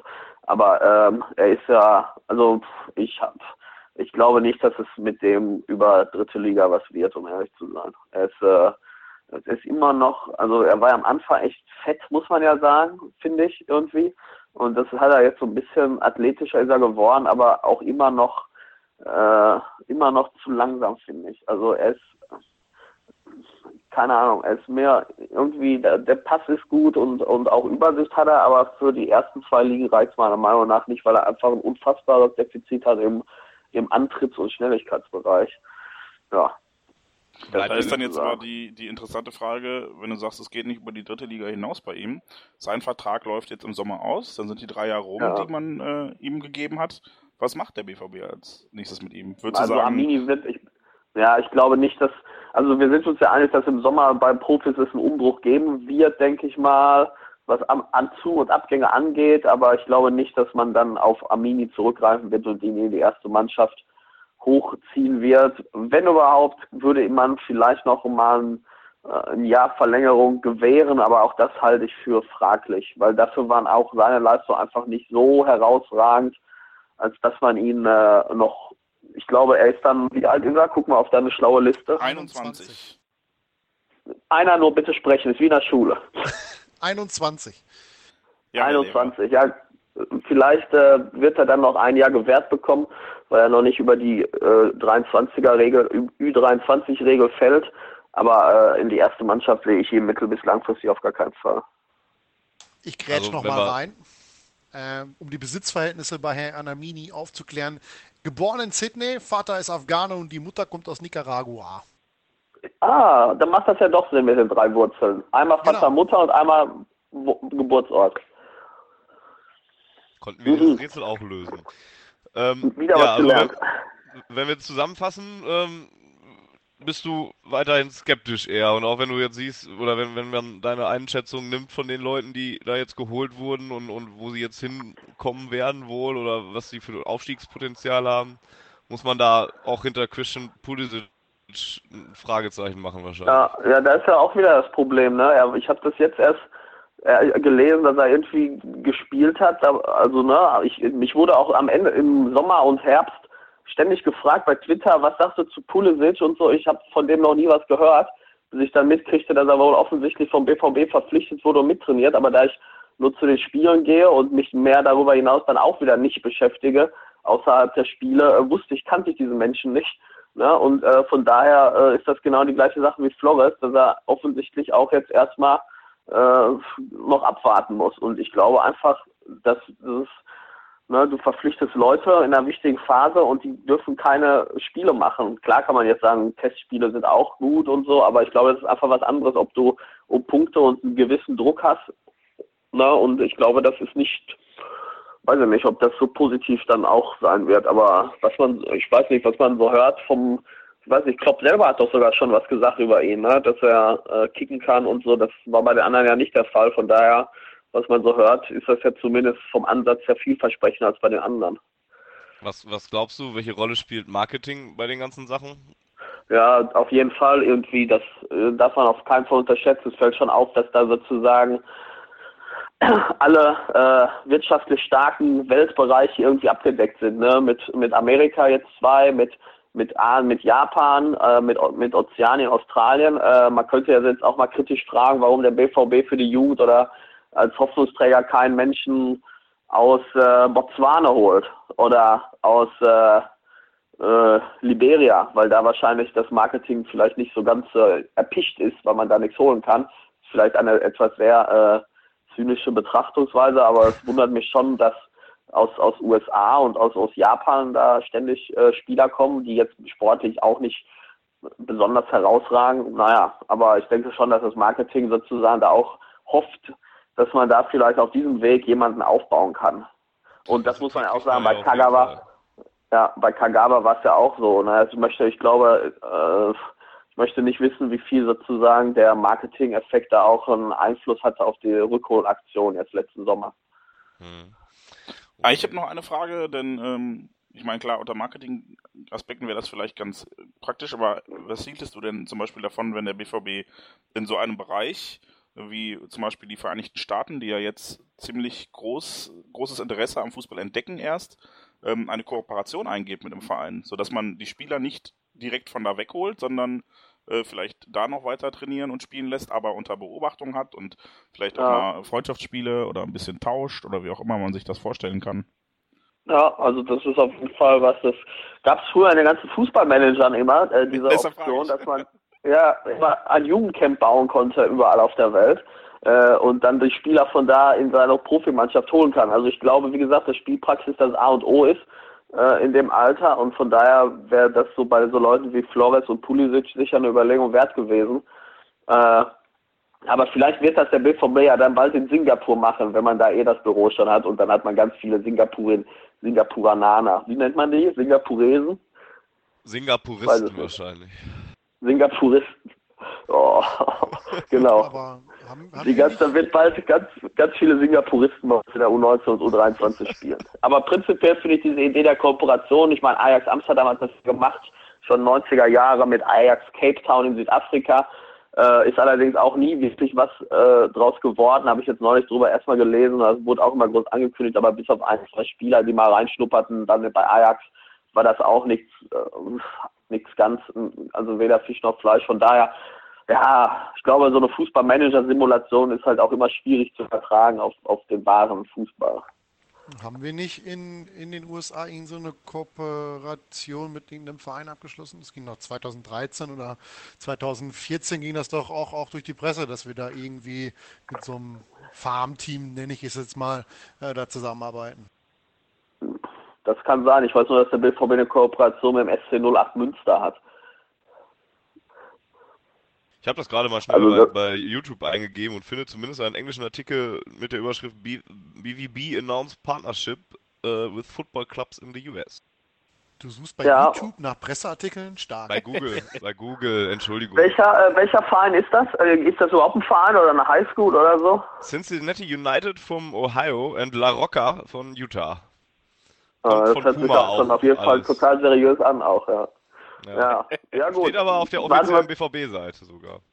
Ja, warten wir es da mal ab. Aber wie gesagt, vielleicht sollte man auch tatsächlich, gut, man sagt zwar irgendwie, der NRW-Markt wäre schon voll, weil einfach unfassbar viele NRW-Vereine natürlich auch im Profibereich sind. Aber äh, in NRW gibt es auch unfassbar viele Kinder, Jugendspieler. Äh, vielleicht sollte man tatsächlich nicht unbedingt immer in, das, ins, in die Ferne schweifen.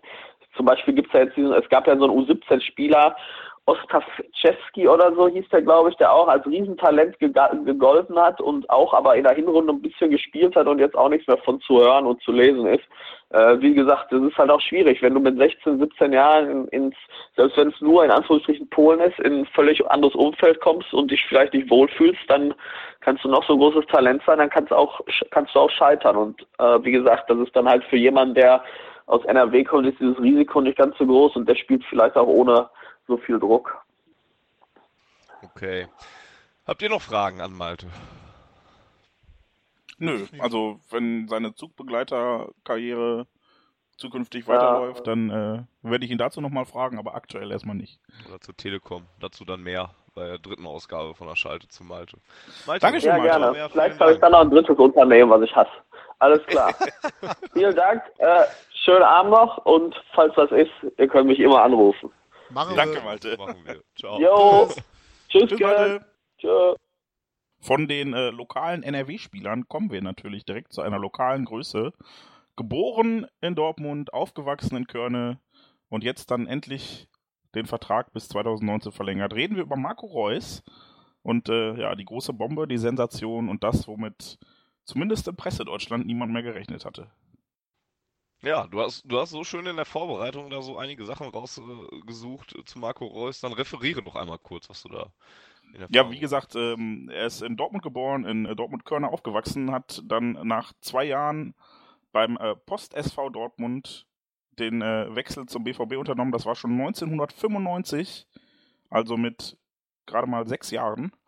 Ähm, dann hat er zehn Jahre lang für den BVB gespielt, bevor er, so wie man sich das erzählt, aussortiert wurde, weil man ihn in der B-Jugend für zu schmächtig hielt und gesagt hat, okay, der wird eh, eh kein Profi mehr, der ist nicht, nicht robust genug, sodass er dann äh, nach Aalen gegangen ist, wo er erst noch in der B-Jugend und in der A-Jugend und in der zweiten Mannschaft gespielt hat, bis er dann nach anderthalb Jahren auch die ersten Profi-Einsätze hatte und sogar mit am Aufstieg von Rot-Weiß Aalen in die zweite Bundesliga beteiligt war. Nach einem Jahr in der zweiten Bundesliga ähm, hat dann Borussia Mönchengladbach angeklopft und ihn für eine knappe Million verpflichtet. Drei Jahre lang hat er dann äh, beim VfL gespielt und ziemlich gute Werte äh, ja, hervorgebracht. Er hat in 109 Spielen sage und schreibe 41 Tore erzielt und 28 weitere vorbereitet, ähm, bevor er dann nach der deutschen Meisterschaft und nach dem DFB-Pokalsieg im Jahr 2012 für knapp 17,1 Millionen Euro zu seinem Heimatverein, für den er schon zehn Jahre in der Jugend gespielt hat, zu Borussia Dortmund zurückkehrte, sich damals aktiv gegen den FC Bayern entschied, der wohl auch massiv geworben hat. Und äh, ja, seit 2012 spielt er hier, hatte dann bis vergangene Woche offenbar ein Arbeitspapier mit einer einseitigen Vertragsoption für ihn, diesen Vertrag aufzulösen. Die, diesen Vertrag hat er jetzt verlängert bis 2019. Es gibt keine Vertragsoptionen mehr bei Lizenzspielerverträgen des BVB. Das hat er ganz offensiv in einer Aktien-Ad-Hoc-Mitteilung mitgeteilt. Es äh, ist also nichts zu mäkeln oder zu deuteln und da braucht auch niemand aus Spanien schreiben, dass Gündogan ja doch eine Ausstiegsklausel hat. Wenn der BVB sowas als Ad-Hoc-Mitteilung rausgibt, dann muss das stimmen. Und äh, ja, man äh, munkelt, er verdient jetzt so 8 bis 10 Millionen Euro im Jahr. Vielleicht auch unterstützt durch Puma, die ja mittlerweile Anteilseigner sind. Und ähm, ich möchte jetzt nochmal die Zahlen, wir hatten ja eben Mönchengladbach schon die 109 Spiele. Für den BVB hat er mittlerweile auch 108 Spiele gemacht nach dem Mainz-Spiel und äh, hat da 50 Tore und 43 Vorlagen beigesteuert. Und äh, da in diesen 108 Spielen knapp äh, 93 Spiele sind das, wenn man das auf äh, 90 Minuten runterrechnet, 93 Spiele und 15 Minuten quasi, dann kommt er auf ziemlich genau einen Scorerpunkt pro 90 Minuten. Und das ist schon ziemlich krasser Wert. Nicht so übel, auf jeden Fall. Ja, was machen wir aus der ganzen Sache? Marco Reus hat uns natürlich alle gefreut, dass er jetzt äh, neu dabei ist. Ähm, auch die Interviews wirkten ja sehr authentisch von ihm, wo er ja klargestellt hat, dass das jetzt nicht nur irgendeine ja, finanzielle Entscheidung war, ob man das jetzt unbedingt glaubt oder nicht, sei mal dahingestellt. Ich bin immer noch der Meinung, auch wenn jetzt gesagt wird, der verdient jetzt hier viel Geld oder so, was auf jeden Fall stimmt, ähm, das hätte er aber bei anderen Vereinen auch gekriegt, das viele Geld, vielleicht sogar noch mal mehr. Ähm, es ist halt auch eine Entscheidung für Dortmund und für die Stadt und für den Verein. Ähm, hat das ja auch als Entscheidung fürs Leben dann so schön äh, gesagt. Muss man natürlich auch immer vorsichtig mit sein, aber ich habe es ihm zumindest abgenommen und er hat es zumindest überzeugend rübergebracht. Das habe ich dann auch schon mal anders gehört von Marco Reus, also oder andere Statements habe ich schon mal gehört, wo ich gedacht habe, na, hm, ja nicht so. Deswegen es ist schon auf jeden Fall, und gerade zu diesem Zeitpunkt, in dem die Verlängerung äh, ja auch bekannt gegeben wurde, ein, ein riesengroßes Zeichen, was da gesetzt wurde, dass er auch in dieser Zeit zu Dortmund hält und glaubt, dass da immer noch mehr rauskommt. Ähm, das ist das, was wir schon mal besprochen haben, was man, was aber viele dann mich, ich nehme mich da nur nicht mal so aus, was viele dann vielleicht ein bisschen zu sehr unterschätzt haben, dass, dass Marco Reus eben ein Dortmunder Junge ist, war und, und jetzt ja auch erstmal bleibt. Und ja, wir können uns alle nur darüber freuen, dass er jetzt bleibt eigentlich. Viel Negatives gibt es da ja nicht so wirklich dran, oder Volker? Äh, nö. Ähm, das einzig Negative in Anführungsstrichen äh, ist halt äh, spätestens 2018 gehen die Diskussionen wieder los, um was macht der, was macht er nicht. Ähm, aber grundsätzlich hat man jetzt erstmal äh, drei Jahre ja, Planungssicherheit, sage ich mal so. Ähm, der Vertrag gilt ja witzigerweise auch für die zweite Liga. ähm, und es gibt ja zwei Möglichkeiten. Entweder, er, wenn es ein Mega-Angebot gibt, ähm, dann kriegen wir einen Arsch voll Geld, ja, oder er erfüllt seinen Vertrag erstmal äh, die nächsten drei, vier Jahre. Ähm, also ich kann da auch nicht viel Negatives, äh, Negatives sehen. Es gibt zwar Kritik natürlich an der, an der Größe des, des, äh, des Gehaltes, was er da kassiert. Aber ich glaube nicht, dass es so weit weg ist von dem, was sich ein, ein Mats Hummels bei uns beispielsweise äh, jeden Monat überweisen lässt. Mhm. Das glaube ich schon. Also das wäre ja, jetzt der ja. Kritikpunkt, den ich anbringen würde. Ich glaube, mit Marco Reus bricht jetzt dann ein neues Zeitalter der Gehälter in Dortmund an.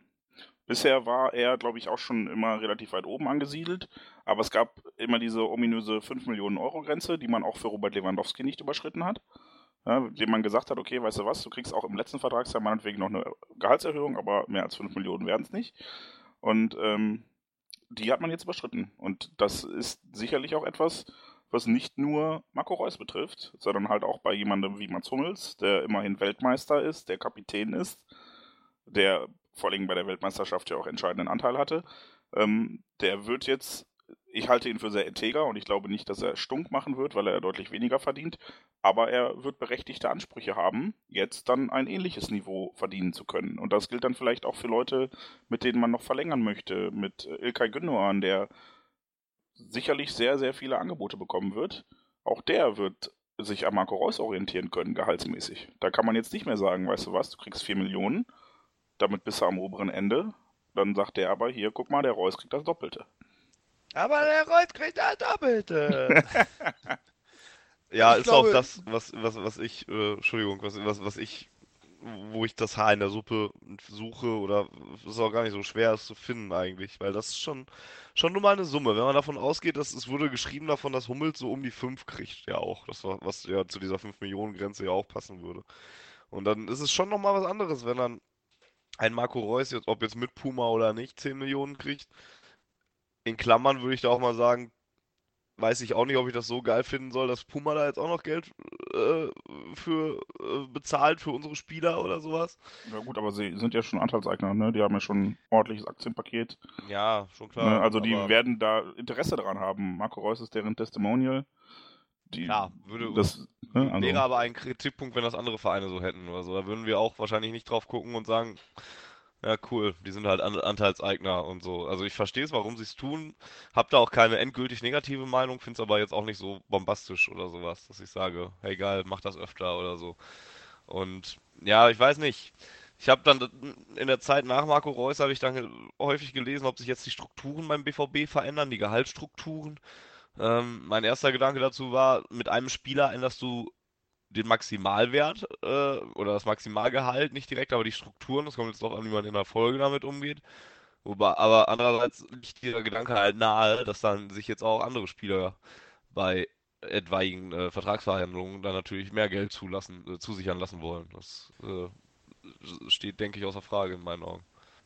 Ich, ich sehe das, sehe das nicht so negativ. Ähm, ich sag mal, man muss natürlich bei solchen Preisen immer aufpassen, was ist die Gegenleistung? Was, was ist kann ein Spieler, ja, sagen wir mal, äh, früher, das ist ja, wird ja mal so gerne gebracht, dieser, dieser Kardinalfehler, den wir nach dem äh, Champions League-Titel und den Meisterschaften in den 90ern gemacht haben, dass wir einfach für Spieler äh, viel zu viel Geld bezahlt haben, die es nicht wert gewesen sind, sowohl was die Ablösesumme betrifft, als auch was die Gehälter betrifft.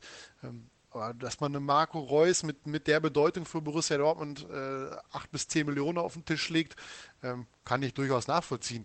Bei, bei ähm, Ilka Gündogan bin ich zum Beispiel nicht bei euch, dass der viele Angebote haben wird, das glaube ich einfach nicht, ähm, weil er lange, lange nicht gespielt hat. Er war über ein Jahr war er nicht dabei ähm, und hat in der Hinrunde, die er, ich glaube, Köln ist er wieder eingestiegen, ähm, auch alles andere als überzeugt. Ähm, von daher glaube ich nicht, dass da die großen äh, Möglichkeiten für ihn sind, da einen großen Vertrag abzuschließen. Ähm, ja, aber er ist nächstes Jahr ablösefrei. Wenn ich noch eben ausführen darf. Ja, Entschuldigung. Ähm, der hat sich seine, seine Ausstiegsklausel abkaufen lassen. Ja, der hat ja eine Ausstiegsklausel in seinem Vertrag, die er sich hat abkaufen lassen. Und ich glaube nicht, dass er das für umsonst gemacht hat. Ja, wenn er sich das ist allerdings auch schon ein paar Jahre her.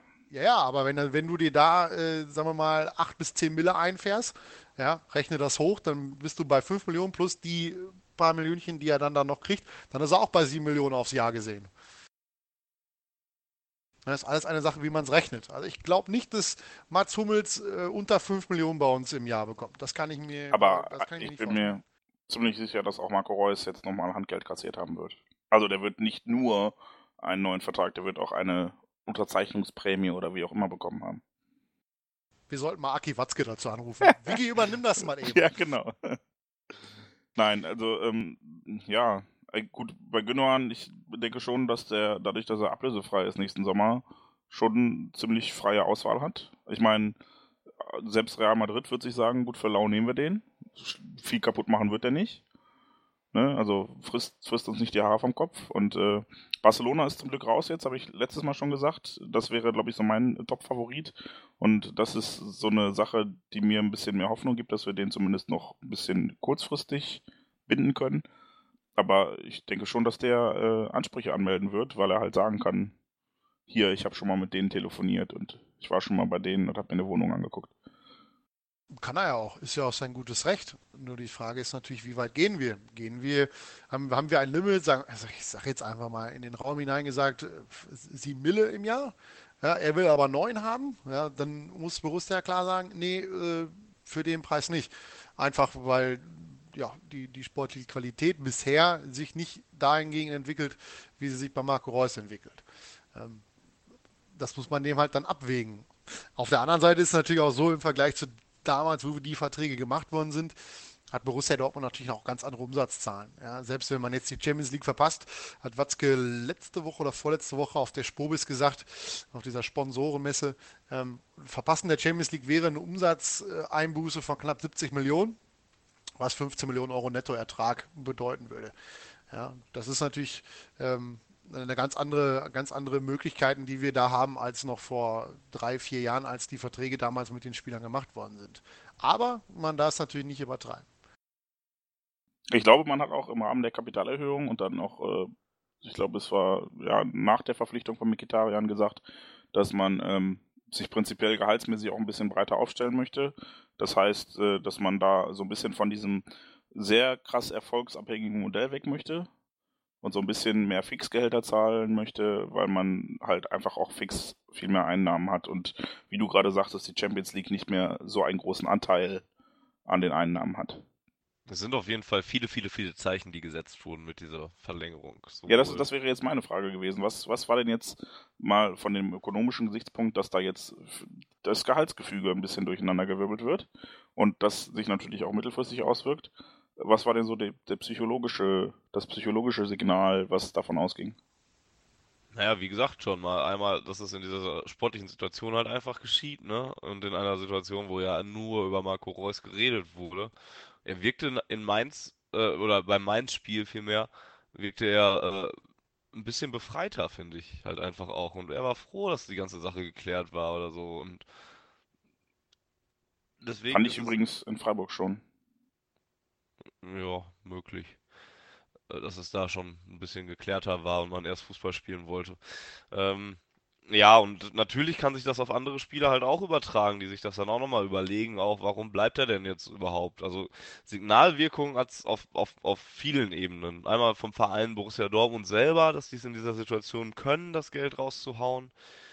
Da, das ist noch der Punkt, wo ich am ehesten ein bisschen Probleme mit habe.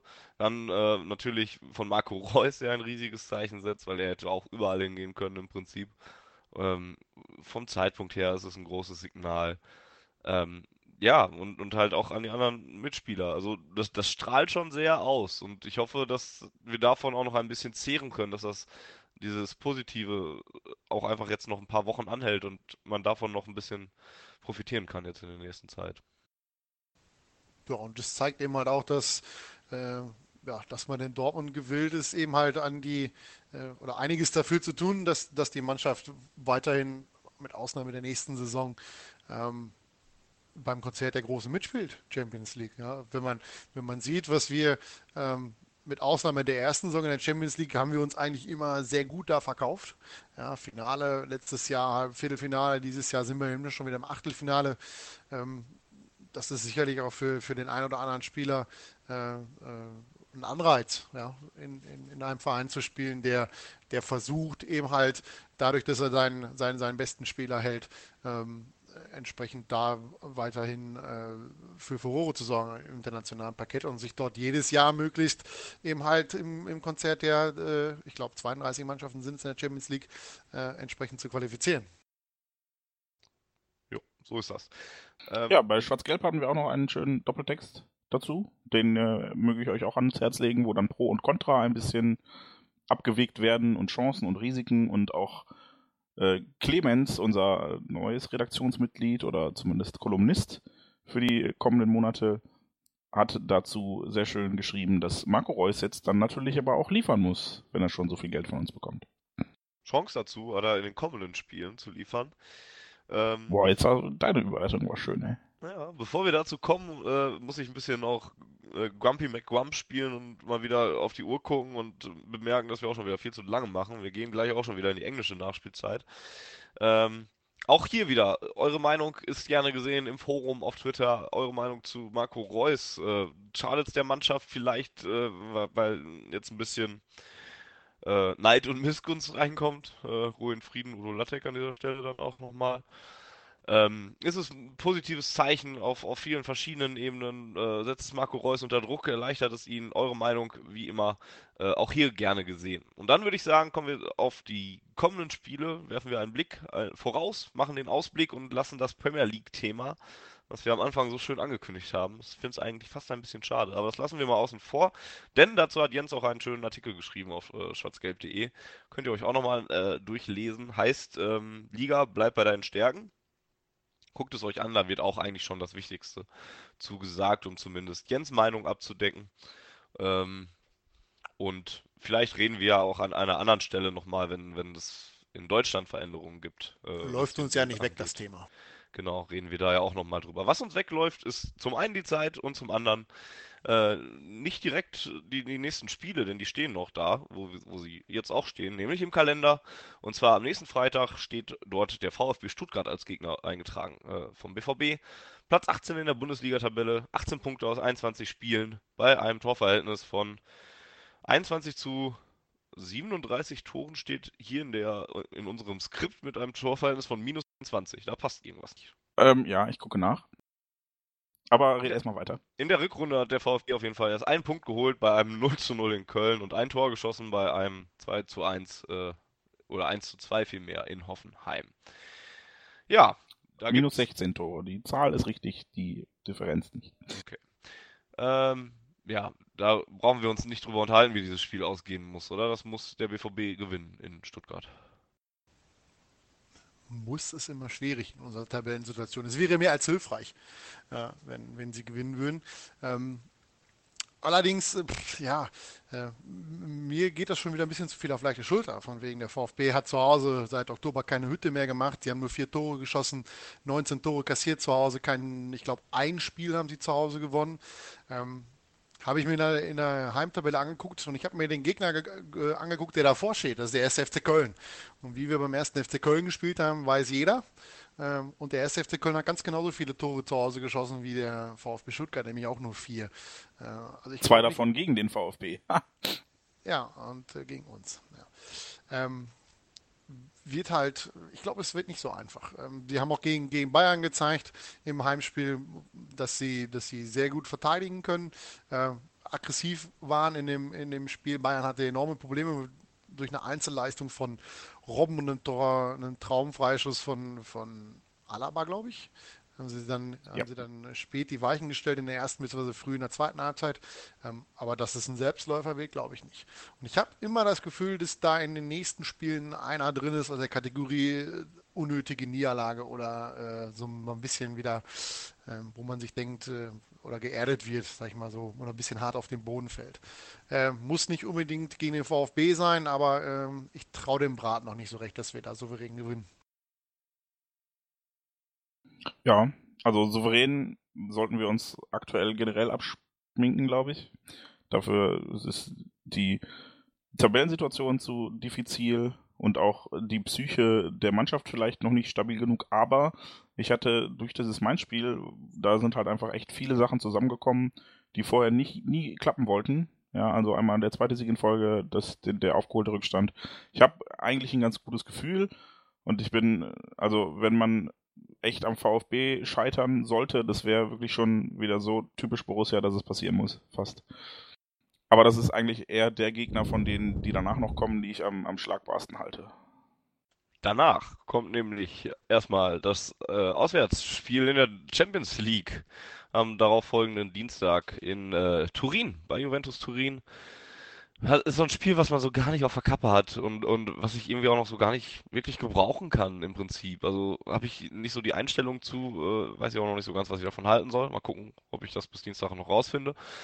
Turin steht jedenfalls auf Platz 1 der Serie A, hat 54 Punkte aus 23 Spielen geholt, was nicht so schlecht ist, und dabei 49 zu 12 Tore erzielt, was sich ebenfalls sehen lassen kann. Haben sechs der letzten acht Spiele gewonnen, sind damit also durchaus auch in Form, auch wenn sie zwei der letzten drei Spiele unentschieden gespielt haben. In der Champions League Gruppe landeten sie mit 10 Punkten auf Platz 2 und wurden deswegen ja erst der Gegner für Borussia Dortmund.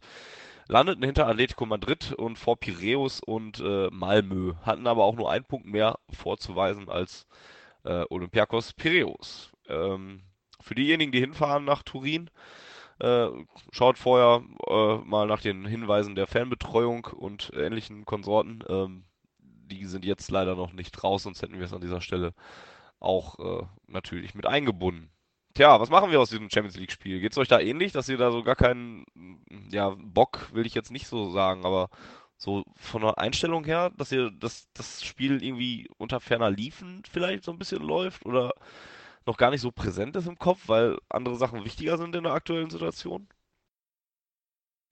Ist doch mal schön, ein Spiel zu haben, wo man äh, nicht unbedingt aufs Ergebnis angewiesen ist. Ähm, oder, man kann eigentlich wenig verlieren, oder? Also. Ja, will ich, jetzt, will ich jetzt nicht unbedingt sagen. Wenn du da hinfährst und kriegst die Hucke voll, äh, sechs, sieben Stück oder so, das ist auch kacke. Aber ähm, das ist halt eines dieser Spiele, wo man, wo, wo der Verein hinfahren kann, äh, versucht Fußball zu spielen und guckt, was am Ende dabei rauskommt. Ja, wenn das, wenn man, ich glaube persönlich nicht, dass Juve das, äh, das Duell schon im Hinspiel entscheiden wird. Dafür halte ich Juve allen, ja, für offensiv nicht so, nicht so, nicht so äh, zielstrebig, dass die uns drei, vier Stück einschenken, dass das Ding im Grunde gelaufen ist. Und ähm, also die, die Jungs sollen einfach Spaß haben, wenn sie da hinfahren und gucken, was da am Ende dabei rauskommt. Ähm, dass die Spiele danach in der Bundesliga eine viel, viel höhere Bedeutung haben, nicht nur weil es das Derby ist, sondern eben halt, weil wir die Punkte dringend brauchen, im, im, im Klassen, äh, um den Klassenerhalt zu sichern, äh, steht außer Frage. Aber nichtsdestotrotz ist es ein Spiel in der Champions League, davon hatten wir in unserem Leben noch nicht allzu viele. Ähm, von daher glaube ich nicht, dass sie es abschenken.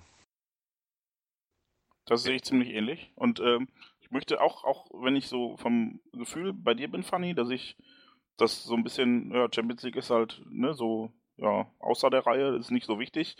Ähm, auch wenn ich das so empfinde, sollte man schon auf dem Schirm haben, dass Champions League halt immer noch A, sehr viel Geld bringt und B, die, die einfachste, in Anführungsstrichen, Möglichkeit wäre, sich nächstes Jahr wieder international zu qualifizieren. also als Titelverteidiger ja. darf man auch Champions League spielen und das sind halt nur noch Achtelfinale, Viertelfinale, Halbfinale, Finale. Ne? Also das wäre noch der kürzere Weg, als sich komplett durch die Bundesliga-Tabelle zu pflügen, wenn man wirklich die Ambition hat, nächstes Jahr noch irgendwie international vertreten zu sein. Haben wir. Ich möchte einfach, ich möchte nur diese Chance einfach kurz ins Gedächtnis rufen und dass man das, dass es vielleicht auch ein bisschen beflügelt, dass die Mannschaft sich denkt, okay, Bundesliga müssen wir jetzt erstmal unten raus. Champions League können wir vielleicht sogar noch ein bisschen nach oben greifen. Schauen wir mal. Ich glaube, wir reden am besten über diese Champions League-Sache, wenn das nicht nach dem Hinspiel schon entschieden ist. Aber das glaubt Volker ja nicht, glaube ich übrigens auch nicht. Ich auch nicht. Und Jens auch nicht. Reden wir vor dem Rückspiel nochmal darüber, denn da wird es dann nochmal eine neue Aufgabe von Auf Ohren geben. Und ähm, ja, zwei Spiele haben wir noch schnell abzuhalten, über die wir nochmal kurz reden wollten. Zum einen ist es natürlich das Derby, was dann ähm, am Samstag darauf stattfindet. 15.30 Uhr Anschlusszeit sogar mal, im Hellen, wie sich das gehört.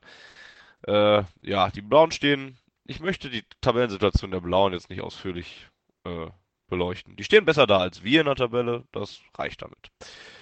Ähm, Im Derby ist alles möglich, deswegen ist es schwierig, da jetzt genau was irgendwie zu sagen. Ähm, ist auch, aber auch eine Riesenchance, da jetzt alles wieder aus dem Feuer zu holen und sich wieder eine Menge, Menge, Menge äh, Kredit zu erarbeiten eigentlich. Und eigentlich wäre es viel zu schade, diese Chance nicht zu nutzen, oder wie seht ihr das? Ich hätte es nicht schöner formulieren können. Ja, im Derby gibt es keine Alternative zu einem Sieg, ne? Es ist leider irgendwie so, ne? Ist zwar schade, aber, also, es, ja. Ist nicht schade. Nee, schade nicht, aber es ist halt schwierig. Erhöht den Druck, aber da muss man dann halt auch mal mit umgehen können. Ich hatte das für eine sportlich reizvolle Aufgabe. Ähm, seit die Blauen Di, Di Matteo verpflichtet haben, spielen sie sehr defensiv. Sehr, bitte den Matteo? Di Matteo. Was? War, war ein doofer Witz. Ah, okay. Macht nix. Ja. Und du meckerst über unsere Zeit. Ähm, spielen sie halt äh, sehr defensiv, sehr destruktiv. Ich weiß nicht, ob uns das liegt oder eher nicht. Das sehen wir ähm, am Dienstag gegen Juve. Die machen es genauso. Spielen die auch mit Fünferkette? Ich dachte immer so Keine 3, Ahnung, 5, auf jeden 2. Fall haben die nur zwölf Tore kassiert in der Serie A und in der Champions League Gruppenphase glaube ich auch nicht so viele. Ähm, ich glaube, dass die sich nicht so viel tun, äh, was das Verteidigen betrifft. Das können sie, glaube ich, beide ganz gut. Ja, dann können wir uns da zumindest schon mal, äh, können wir Juve als Testspiel fürs Derby nehmen. Geil. Juve Testspiel. Kann, man, kann auch nicht jeder. Ja, nach dann, dem Heimderby, ja, jetzt genau. möchte ich mal, denn ja, du hast die ganze Zeit geredet, ähm, nach dem Heimderby, soweit möchte ich eigentlich noch gar nicht gucken, denn Heimderby ist auch bei dem letzten Heimspiel schon ein bisschen alles überstrahlend gewesen. Ähm, folgt dann noch die nächste Runde im DFB-Pokal äh, gegen die Dynamo aus Dresden. Die sind aktuell Achter in der dritten Liga mit äh, plus drei Toren und 38 Punkten aus 25 Spielen. Da ist vielleicht erwähnenswert, dass sie in den bisherigen DFB-Pokalrunden ähm, sowohl den VfL Bochum als auch den Gegner des Spiels davor, die Blauen, mit jeweils 2 zu 1 zu Hause aus dem Wettbewerb geschmissen haben und da jetzt natürlich gerne den äh, Ruhrpott-Hattrick voll machen würden. Ähm, wir möchten euch bitte ans Herz legen, wenn ihr anreist, äh, achtet bitte auf Busangebote, denn es ist vermutlich davon auszugehen, dass Autoanreise und äh, Einzelanreise vor allem eher gefährlich und äh, ja gefährlich ist und wir davon abraten möchten. Geht äh, ins Forum der Fanabteilung, Seht euch an, was es da für Busangebote gibt. Es wird wohl einen Konvoi geben, wenn ich das richtig verstanden habe, sodass ihr da nicht alleine fahren müsst, weil es keinen Gästeparkplatz gibt, von dem man dann sicher zum Stadion kommt. Ihr müsstet in der Stadt parken und so weiter. Also, wenn ihr das noch nicht getan habt und trotzdem zum Spiel fahrt, versucht bitte euch irgendwie in Bussen zu organisieren. Die Fanabteilung bietet da eigene Busse an und ihr könnt im Forum der Fanabteilung sicherlich auch Busse von anderen Anbietern finden. Genau, das war vielleicht der wichtigste Hinweis erstmal an dieser Stelle zu diesem Spiel, das noch in weiter Ferne liegt, aber wenn ihr hinfahren solltet, überlegt euch schon mal, vielleicht nicht, wenn ihr alleine fahren solltet, vielleicht nicht in den grellendsten schwarz und gelben Farben anzureisen und äh, vielleicht nicht ganz so sehr auf euch aufmerksam zu machen, wenn ihr denn wirklich euch alleine den Weg da irgendwie durchschlagt. Und Schwarz und Gelb wäre gut, nur das BVB-Logo halt nicht. Ja, ja. Ich habe jetzt nicht gedacht, dass die mit Dynamo-Sachen durchlaufen. Okay, dann würde ich jetzt hier den Cut machen und äh, zum Ende der Ausgabe kommen. Also HSV und Köln wären die nächsten Spiele, die wir vermutlich dann nicht vorher besprechen, aber wir haben jetzt auch gegen Dynamo nicht so viel gesagt. Hoffen wir einfach auf einen Derby-Sieg und der Rest ist jetzt eh erstmal sekundär. Ja, so ist das. Ähm, andere wichtige Sachen immer noch. Ja, die sechste Ausgabe, das hatte ich eben schon gesagt, gibt es ähm, wahrscheinlich vor dem Juve-Rückspiel nochmal irgendwie in absehbarer Zeit. Wann genau, Wissen wir selbst noch nicht so genau, aber äh, vorher auf jeden Fall nochmal.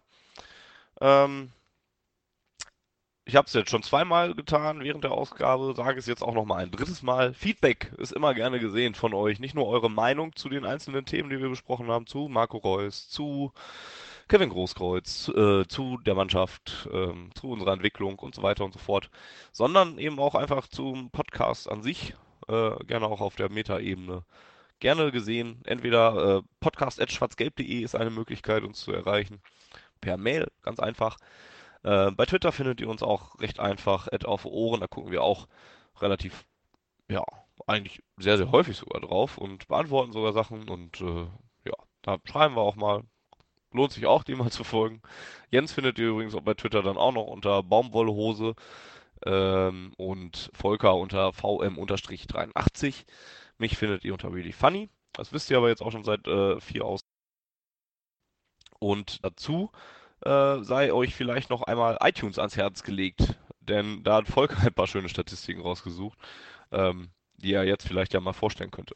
Ja, wir, wir, liegen in der Rubrik Sport und Freizeit auf dem Spitzenplatz 213 und äh, dürfen uns damit so Podcasts rumschlagen wie Oma Müller kommentiert und tippt den deutschen Fußball und Heuhaufen sind was für Anfänger, wobei ich nicht weiß, worum es, worüber es sich da genau handelt, wenn es um Heuhaufen geht. Ich hoffe Warum nicht, dass da einer da eine Mütze Stroh?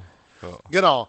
Ähm, und hoffentlich nicht im Keller. Also äh, bewerten, bewerten, bewerten. Am besten fünf Sterne geben, damit wir da mal so ein bisschen unter die Top 100 am besten rutschen. Genau. Bewerten, Abo hinterlassen, Rezensionen schreiben. Interessiert uns genauso gut. Ist ja auch dann Feedback.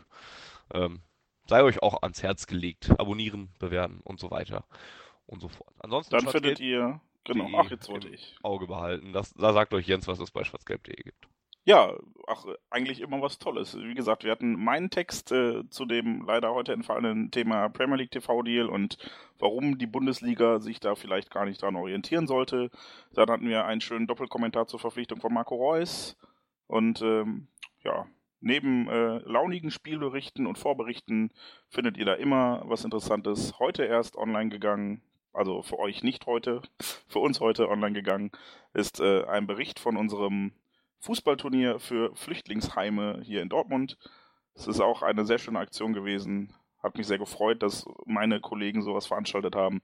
Und äh, ja, bleibt einfach äh, dabei, lest und kommentiert auch bei schwarzgelb.de bitte fleißig. Und wenn ihr unsere Arbeit sowohl hier im Podcast als auch bei schwarzgelb.de selber zu schätzen wisst, dann tut euch und uns den Gefallen und kauft euch schicke Klamotten in unserem Shop oder seit neuestem auch Bilder für die Wände. Wir haben da ein paar Mal rund ums Stadion und die Stadt geknipst. Vielleicht gefällt euch ja davon was, was ihr euch ins Zimmer hängen möchtet. Und damit beenden wir diesen Werbeblock und die fünfte Ausgabe von Auf Ohren. Äh, ich hoffe, wir hoffen, das hat euch wieder mal Spaß gemacht und ähm, es war nicht zu lang. Wieder mal die Zeit gebrochen. Wir werden auch nicht mehr auf diese anfangs. Nein, niemals. Nein. Wir bleiben bei diesen Fußballzeit und greifen notfalls auf englische Nachspielzeit zurück. So lange spielen die in England aber sonst auch nicht. Naja, sei es drum. Hat jemand das Golden Goal in der Verlängerung geschossen heute? Ja. Ich war es nicht. Ähm, wir hoffen, es hat euch gefallen. Sagen Tschüss und bis zum nächsten Mal bei Ausgabe Nummer 6 und verbleiben bis dahin mit einem, der BVB ist wieder da, immer noch, hoffentlich, und bleibt es auch. Vielleicht vielleicht und Her BVB. Oder wie Marco Reus zu schreiben pflegte, Hashtag HeaBV. Hashtag ist so. Tschüss. Tschüss.